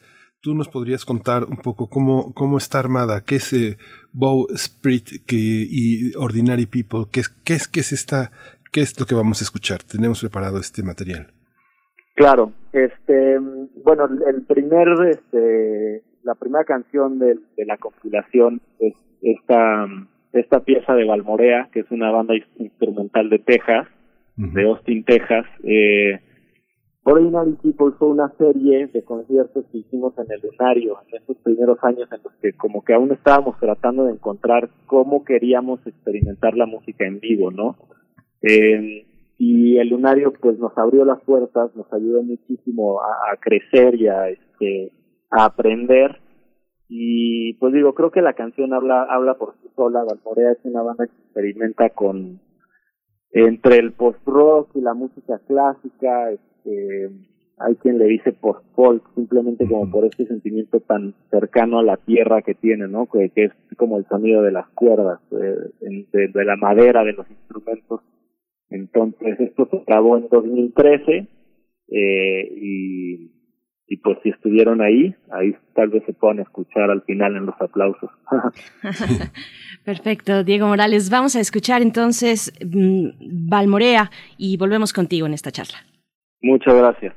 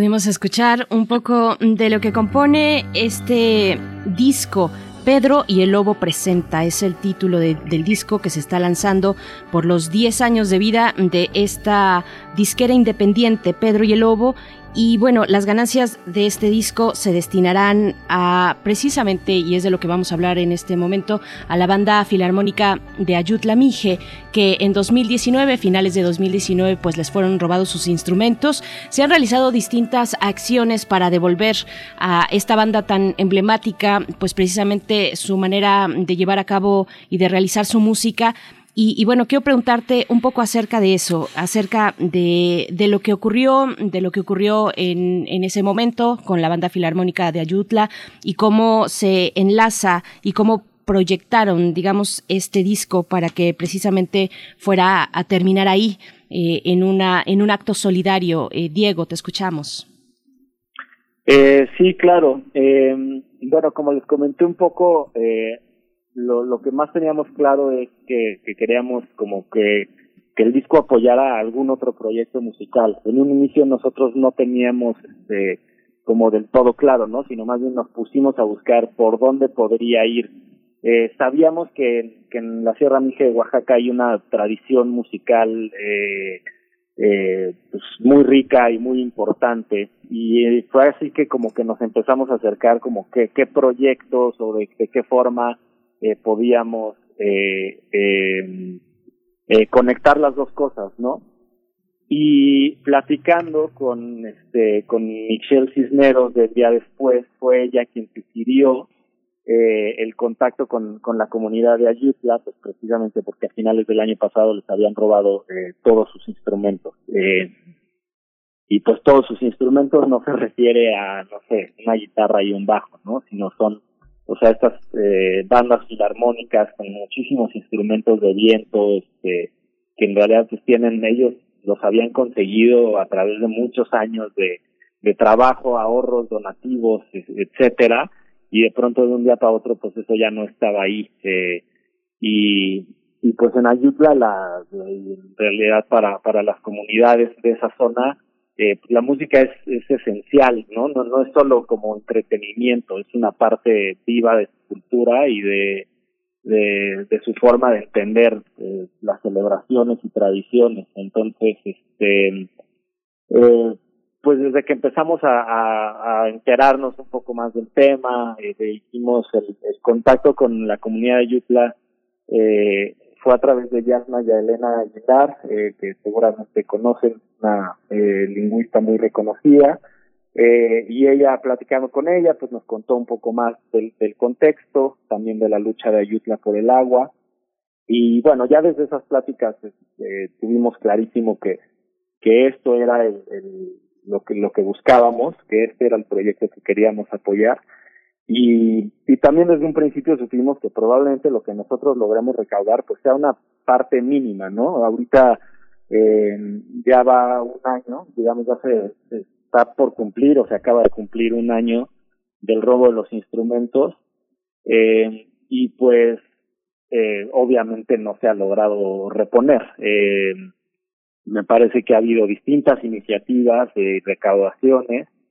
eh, ha habido este eh, que, que bueno, que ayudan, pero pues que apenas va, este, eso es un proceso largo, ¿no? Entonces, pues aunque sea como un granito de arena que nosotros pongamos, podamos poner en ese proceso, eh, pues con mucho gusto lo haremos. Fíjate, Diego, que en febrero les donaron eh, mil instrumentos a los difer diferentes centros que forman parte de las bandas filarmónicas de la cultura mije. Es un organismo que se llama el SECAM. Eh, es un centro de capacitación musical y desarrollo de la cultura mije que se fundó en 1977 y que junto con la Escuela de Bellas Artes de Oaxaca de la Universidad Benito Juárez forma parte de una red en la Sierra Norte y en la Sierra Sur muy muy importante y pero les pasa que se bajan del autobús echar un taco y los asaltan. Les roban los instrumentos o los dejan en las bodegas, pues ya sabrás con una con un portoncito de de madera muy frágil y un gran candado, pero el portoncito es más frágil que el candado y se lo roban, pero es una iniciativa eh, importante, es lo que tenemos noticia, porque publicaron una, una, una serie de, de entregas que se hicieron en febrero, poco antes de la pandemia, y afortunadamente están quería aprovechar también para recomendar, para mostrar, eh, ustedes han incursionado el tema del video, pero César Parra hizo un trabajo extraordinario que está, eh, que está en, está en Filmin Latino, que se llama La Armonía del Viento, y junto a ese documental hay varias visiones muy, muy interesantes que desde 2016 se han implementado sobre la, la Santa María Tlahuitoltepec, que está en Oaxaca y que es como una cabecera desde donde parte todo este centro de capacitación municipal musical y de desarrollo de la cultura mije, que es muy interesante. ¿Ellos ya, ya, escucharon el disco? Este, pues nosotros, te digo, el contacto siempre ha sido con Yasna ya, este, se lo, se lo enviamos a ella, eh, y obviamente pues esperamos que, que lo hayan escuchado. También otra, otra parte, otro elemento del proyecto fue un grabado, la portada del disco este, es, es un grabado, ¿no? Que obviamente está digitalizado para la portada, pero el grabado fue hecho por José López, un artista muy cercano a nosotros, y se hicieron 10 copias. También se vendieron esas 10 copias que fueron, se vendieron bastante rápido, la verdad, y también sumaron para, para apoyar.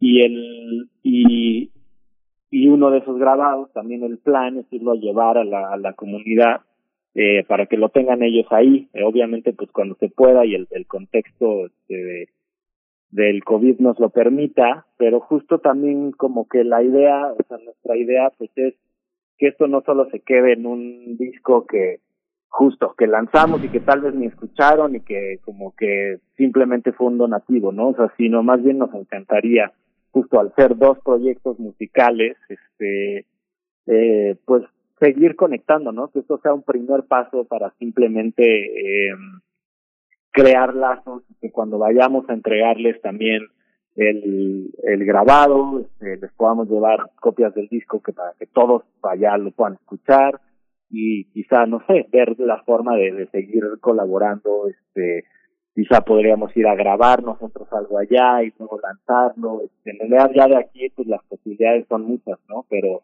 pero sí nos queda muy claro que, que, pues, queremos que sea una, una colaboración que, que continúe eh, y sí, tienes, o sea, este, Claudi es como lo que, digamos, el centro más famoso musical de, de esa zona. Nosotros escuchamos muchísimo de Claudi mientras estábamos como acercándonos más eh, al tema y, y, a la cultura de la zona. Eh, y no he visto el documental que mencionas, lo voy a, lo voy a apuntar, pero eh, sí, es, es como en realidad creo que eh, por ahí alguien en, Twitter compartía el disco diciendo que, no has experimentado la música si no has eh, visto a estas bandas eh, de filarmónicas de estos pueblos este en vivo entonces eh, pues yo le tomo la palabra Así es. Le tomamos la palabra, eh, Diego, Diego Morales. Por aquí en Twitter nos comenta, nos comenta Iván, Pedro y el Lobo es el sello discográfico de uno de los artistas que más admiro. Me gustaría escuchar la canción de Adiós, que abre más ventanas de Lázaro Cristóbal Comala. Gracias por tu comentario, Iván. A ver si tenemos oportunidad. Pero también te pido, Diego, que nos comentes dos cuestiones. Eh, la primera de, de, ellas es si, si alguien no está enterado qué significa y qué es el esfuerzo de El Día Después con Michelle Cisneros, que nos cuentes un poco porque ella tuvo precisamente, eh, eh, ya nos contabas, eh, tuvieron esa apertura hacia lo que estaba ocurriendo en la Sierra Mije en Oaxaca con Michelle Cisneros. Cuéntanos un poco de eso, pero también, antes de que se nos empiece a ir el tiempo, cuéntanos acerca de el otro disco que también están promoviendo, mmm, que se titula De aquí y de allá, y que es precisamente en apoyo a la caravana de madres centroamericanas que atraviesa nuestro país en busca de sus familiares desaparecidos. Cuéntanos un poco el día después con Michelle Cisneros para empezar. Eh, sí, bueno, el, día después es, es este una organización que justamente se dedica a visibilizar y a como amplificar todos estos temas eh, de derechos humanos, ¿no? Que luego en el mundo de derechos humanos, eh, quizá a veces las cosas se quedan mucho como en el autoconsumo, ¿no? Entre en que en que sea la gente ya sensibilizada a esos temas, la, la misma que está consumiendo eh, eh, las iniciativas y así, ¿no? Entonces lo que hace el día después es tratar de, de amplificarlo, de llevarlo a otros escenarios, este, eh, y como a otros lugares para que también digamos más como eh, el ciudadano distraído, por así decirlo, eh, también conecte con estos temas y se informe y sepa más. Entonces, pues justamente eh, usan el arte y el entretenimiento para ligar a, a temas este, importantes de, de sociales y de derechos humanos. Entonces, este, pues digo, la verdad es que ya tampoco me gustaría clavarme más porque ya empiezo a correr el riesgo de decir algo que no, que no es, pero si algún día tienen la oportunidad de, de invitar a Excel o a alguien más de, día después a su programa, creo que eh, eh, les, les encantará lo que escuchen. Entonces, este, bueno, sí, eso del día después. Y sobre la otra compilación, eh, sí, justo se nos juntaron dos, porque también estamos apoyando eh, una compilación titulada de aquí y de allá, eh, que estamos, digamos, como lanzando entre varios colectivos y disqueras del, del país, está Static Discos, Terminal, de Retida, eh, Rita MX también, por supuesto. Entonces, es un esfuerzo que, que inició Paulina Laza del Movimiento Migrante Mesoamericano, que es una artista y eh, buena amiga nuestra, y este es un es un proyecto similar al que les conté de vuelta a casa en, el contexto de Ayotzinapa, pero ahora para apoyar a la caravana de madres eh, que están buscando a sus hijos desaparecidos en tránsito por México. Entonces, eh, pues también hay hay muy buenas canciones de, de Belafonte Sensacional, de Pehuenche, de varios artistas, está así como ecléctico entre entre entre folquero y electrónico el disco eh, y ya también está disponible en de aquí y allá punto eh, ya ahí viene también este pues un poco más de información de de cómo donar directamente o de cómo apoyar a través del disco. Entonces eh, pues sí estamos justo fue como una muy bonito ver para cerrar este año el tener dos compilaciones un poquito este distintas porque pues una sí es un lanzamiento de Pedro y el Lobo otra es una convocatoria abierta, eh, las dos para distintas causas, pero pues con las que también conectamos y nos relacionamos mucho. Entonces como que ha sido muy, muy bonito ver estos como dos proyectos viviendo uh, al mismo tiempo ahí, ahí afuera. Vamos a escuchar las distancias. Nos también trajeron este material preparado. Cuéntanos un poco qué, qué vamos a escuchar con las distancias, este track que ya, ya está listo para que podamos eh, apreciarlo en un momento más. Claro, sí, de haber sabido que, que, que alguien al que le gusta Lázaro Cristóbal Comala estaba escuchando, hubiera escogido la de Lázaro, caray. Pero este, ya las teníamos preparadas, entonces eh, es se había escogido esta que es este, Las distancias de Belafonte Sensacional, justo un artista muy cercano a Lázaro también, ambos son eh, artistas que pues, han un poco mantenido vivo y le han dado más bien como nueva energía al, al folk al, en México, ¿no? A la canción, este, pues muy enfocada en, en, las letras y en, en, el mensaje, este, esta es una canción que se grabó en un día, básicamente en, nuestro estudio, eh, una de las sesiones que nosotros hacemos, subimos este, videos a YouTube. Eh, y la grabaron Santiago, que es nuestro nuestro productor e ingeniero, con Israel de Belafonte. Este, grabamos tres canciones ese día y esta es una de ellas y es la que al final terminó quedando en, el disco. Eh, ojalá les guste. Fuera cantan melodías una y otra vez. Fuera el coro de esperanza me recuerda que no hay futuro para ti. No hay futuro para mí. Porque cuando la noche encienda su luz y el día apague la verdad no habrá quien amar, nunca estarás Se dibuja la desolación como un lugar. Se destruyen puentes, el progreso es impuntual. Y viene una tormenta, vienen diez. Y viene una tormenta, vienen cien. Habrá que construir un refugio contra Dios. Y habrá que morir sin funeral. No tengo riel si tú no estás. No tengo ninguna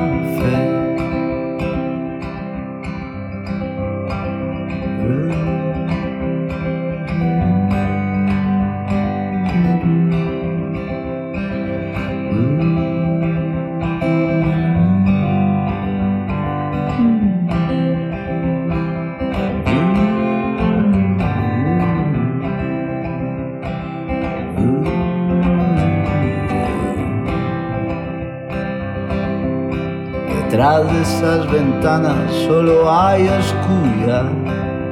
Hoy tejiendo soles que se mueren sin nacer y no hay manera de volver.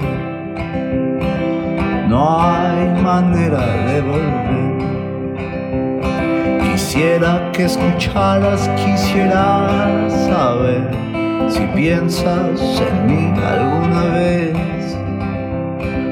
Las distancias muerden como perro infiel. La distancia es punto final. Pasa el infinito como una celebridad. Y no hay alfombra roja, no malías en el mar. Y no hay manera de volver. No hay manera de volver. Caminar para atrás es avanzar y avanzar así es retroceder.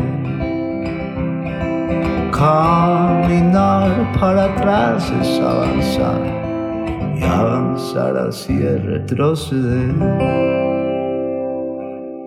Estamos de vuelta, estamos conversando con Diego Morales, integrante de la disquera independiente Pedro y el Lobo, y lo que acabamos de escuchar precisamente se desprende de uno de los dos discos, son compilaciones, los que están presentando hacia el cierre de este año y apertura del siguiente, de aquí y de allá, es el disco en apoyo a la caravana de madres centroamericanas, y Pedro y el Lobo presenta que es una compilación lanzada a propósito de los 10 años de esta disquera y cuyas ganancias pues se destinan a la música de la Sierra Mije en Oaxaca. Mm, Diego, también mencionabas a Paulina Laza, ella estuvo con nosotros hace una semana y media, más o menos, precisamente porque fue la curadora del el FemLab que tuvo lugar en Casa del Lago, del de la UNAM, un espacio donde convergió, eh, pues distintas, convergieron mujeres que se dedican al sonido, a la promoción del sonido y de la música electrónica, de la síntesis digital eh, del sonido. Y pues eh, es, es bueno que la menciones también acá a Paulina Laza, precisamente por el disco de, de aquí y de allá. Y, te pregunto, ya nos vamos acercando al cierre, Diego, pero te pregunto, en estos tiempos de pandemia, ¿Qué, significa para una disquera independiente salir adelante? Eh, hoy, precisamente que el espacio digital, más que nunca, es una ventana, una gran ventana para compartir y promover proyectos como este, pero también supone una competencia importante, Diego. ¿Cómo les ha ido en esta pandemia? Sí, claro. Este, pues creo que no nos podemos quejar. eh, de, de cómo nos ha ido. Este, eh, hemos logrado mantener eh, como los los proyectos a flote y seguir sacando música, seguir este seguir eh, sacando contenidos, videos, algunos los teníamos por ahí ya guardados, ¿no? Justo al principio de año hicimos unas sesiones que, que eh, que teníamos, digamos, el material y no lo, no lo habíamos editado, entonces, pues en cuanto, en cuanto se volvió como muy obvio que ya no íbamos a poder hacer los conciertos y que pues más bien justo todo iba a tener que ser en el, en el ámbito de lo digital, eh, pues empezamos en realidad a, a planear como qué podíamos hacer, qué ideas salían. Al principio, eh, varios de nuestros artistas le entraron pues como un poco al, al cuando fue el, el, el boom de los de los este, streams en vivo, ¿no? De, de, de tocar y pues como conectar con la gente que estaba lejos eh, eh, desde su casa y, y pues en realidad nos ha servido justo para voltear un poco a, ver todo todo lo que hay no fue fue un poco así este rascándole a los discos duros que, que surgió la idea de, de sacar el, la compilación eh, no de todo lo que hemos grabado en estos 10 años este eh, conciertos sesiones eh, eh, discos también que tenemos por ahí guardados que nunca salieron este entonces eh, pues sí ten, o sea creo que tenemos la suerte de, de tener un un grupo de, de, seguidores ya como también bastante establecido en el que pues obviamente a la hora de, de buscar crecimiento y mayor este eh, mayor alcance pues sí sí existe una una competencia este, brutal y como como les decía no en, en general creo que un eh, ruido constante de información en, en el mundo pero pues la música de Pedro y el Lobo también es muy este es muy tranquila, introspectiva, digo, no, no todo, ¿no? ¿no? No como regla, pero en general, pues sí, sí tendemos mucho hacia, hacia estos sonidos del folk, del ambiente.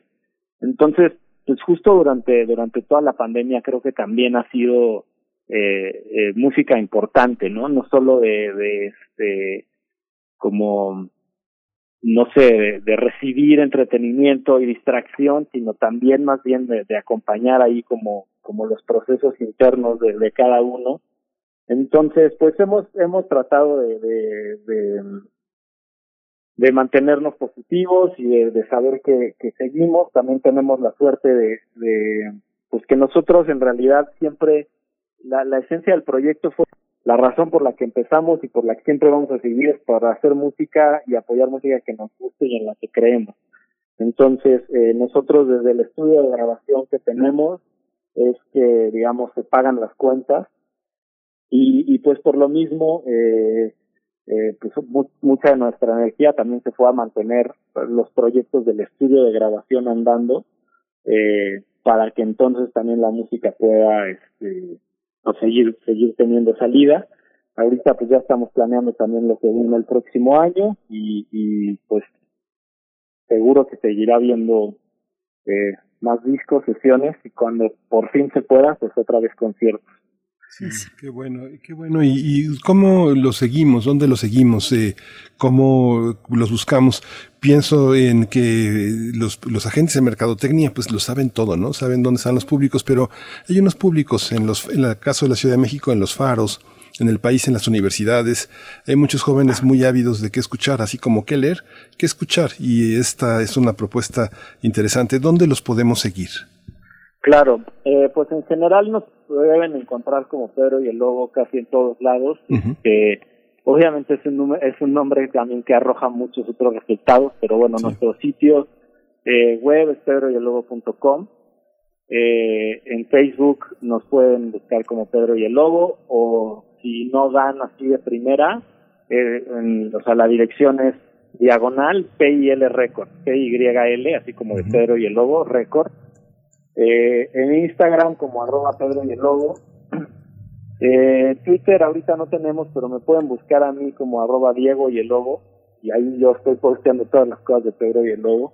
Este, y el, la compilación, todo lo que hemos escuchado y de lo que hemos hablado hoy, tiene un como municipio específico en Bandcamp, que es PILX, así como Pedro y el Lobo 10, X como de 10, eh, punto bandcamp.com, P-Y-L-X.bandcamp.com, que ahí ya pueden escuchar y descargar la compilación. Eh, y sí, pues por ahí estamos siempre felices también. Si hay este, artistas, músicos que nos quieran mandar demos, eh, saber más sobre nosotros, también siempre las puertas súper abiertas como a, a, descubrir nuevas personas con quien colaborar. Muchas Así gracias. Es, pues Pues Diego Morales, gracias. Nos escuchamos en la música y a través de la música eh, como este vínculo tan poderoso para, para unir, unirnos y también, eh, pues sí, recomendable visitar Pedro y el Lobo mm, porque vamos a encontrar a muchos artistas que a veces están a, a ras, un poquito a ras de piso y que están produciendo cosas muy interesantes a través de disqueras como esta. Eh, Diego Morales, integrante de Pedro y el Lobo, te agradecemos mucho y te deseamos lo mejor a ustedes, a todos ustedes, para el siguiente año. Muchas gracias. Muchas gracias a ustedes, Bere y Miguel Ángel. Este, en verdad les agradecemos muchísimo el espacio y sobre todo eh, el tiempo, ¿no? De una, una plática tan, tan este, extensa y agradable. Entonces, este, muchas gracias. Muchas gracias. Pues ya nos tenemos, ya nos tenemos que despedir, no sin antes recomendarle que este fin de semana, el 13 de diciembre, se estrena Jeep, una, una película que hizo Osan Mermer, en, eh, que vino a estudiar a México en el CCC, la produce México y Alemania, es la historia de dos jóvenes mayas, dos jóvenes que están en ese limbo entre Guatemala y México y que buscan su identidad a través de la música. Es un documental extraordinario, no se lo pueden perder. Filmin Latino a partir de a partir del 13 de diciembre y es gratuito, así que anímense. Así es. Bueno, nos vamos a despedir con esto, precisamente lanzado por Pedro y el Lobo. Big Girls es la canción. Y con esto les decimos hasta el próximo lunes. Gracias por su escucha. Quédense aquí en Radio UNAM y gracias también a todo el equipo por hacer posible esta semana. Nos escuchamos después. Gracias, Miguel Ángel. Gracias. Esto fue Primer Movimiento. El mundo desde la universidad. Mm-hmm.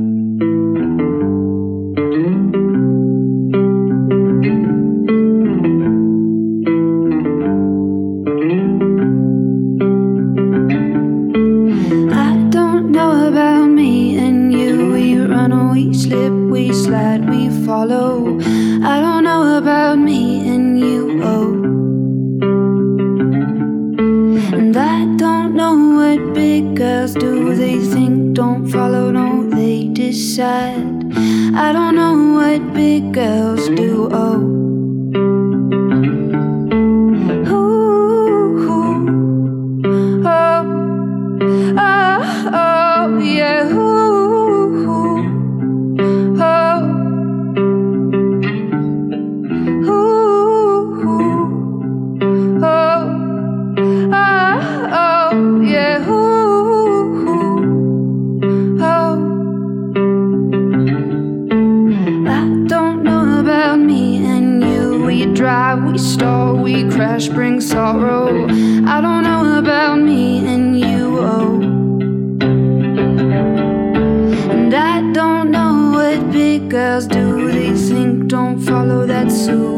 sad.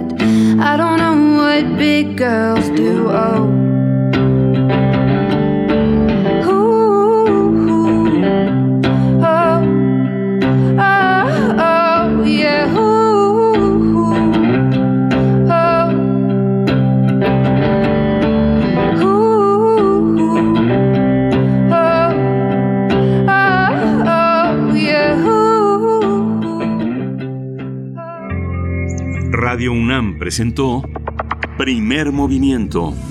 El mundo desde la universidad. Con Berenice Camacho y Miguel Ángel Quemain en la conducción. Frida Saldívar y Uriel Gámez, producción. Antonio Quijano y Patricia Zavala, noticias. Miriam Trejo y Rodrigo Mota, coordinadores de invitados. Cámara Quirós, redes sociales. Arturo González y Socorro Montes, operación técnica. Locución, Tessa Uribe y Juan Stack. Voluntariado, Isela Gama.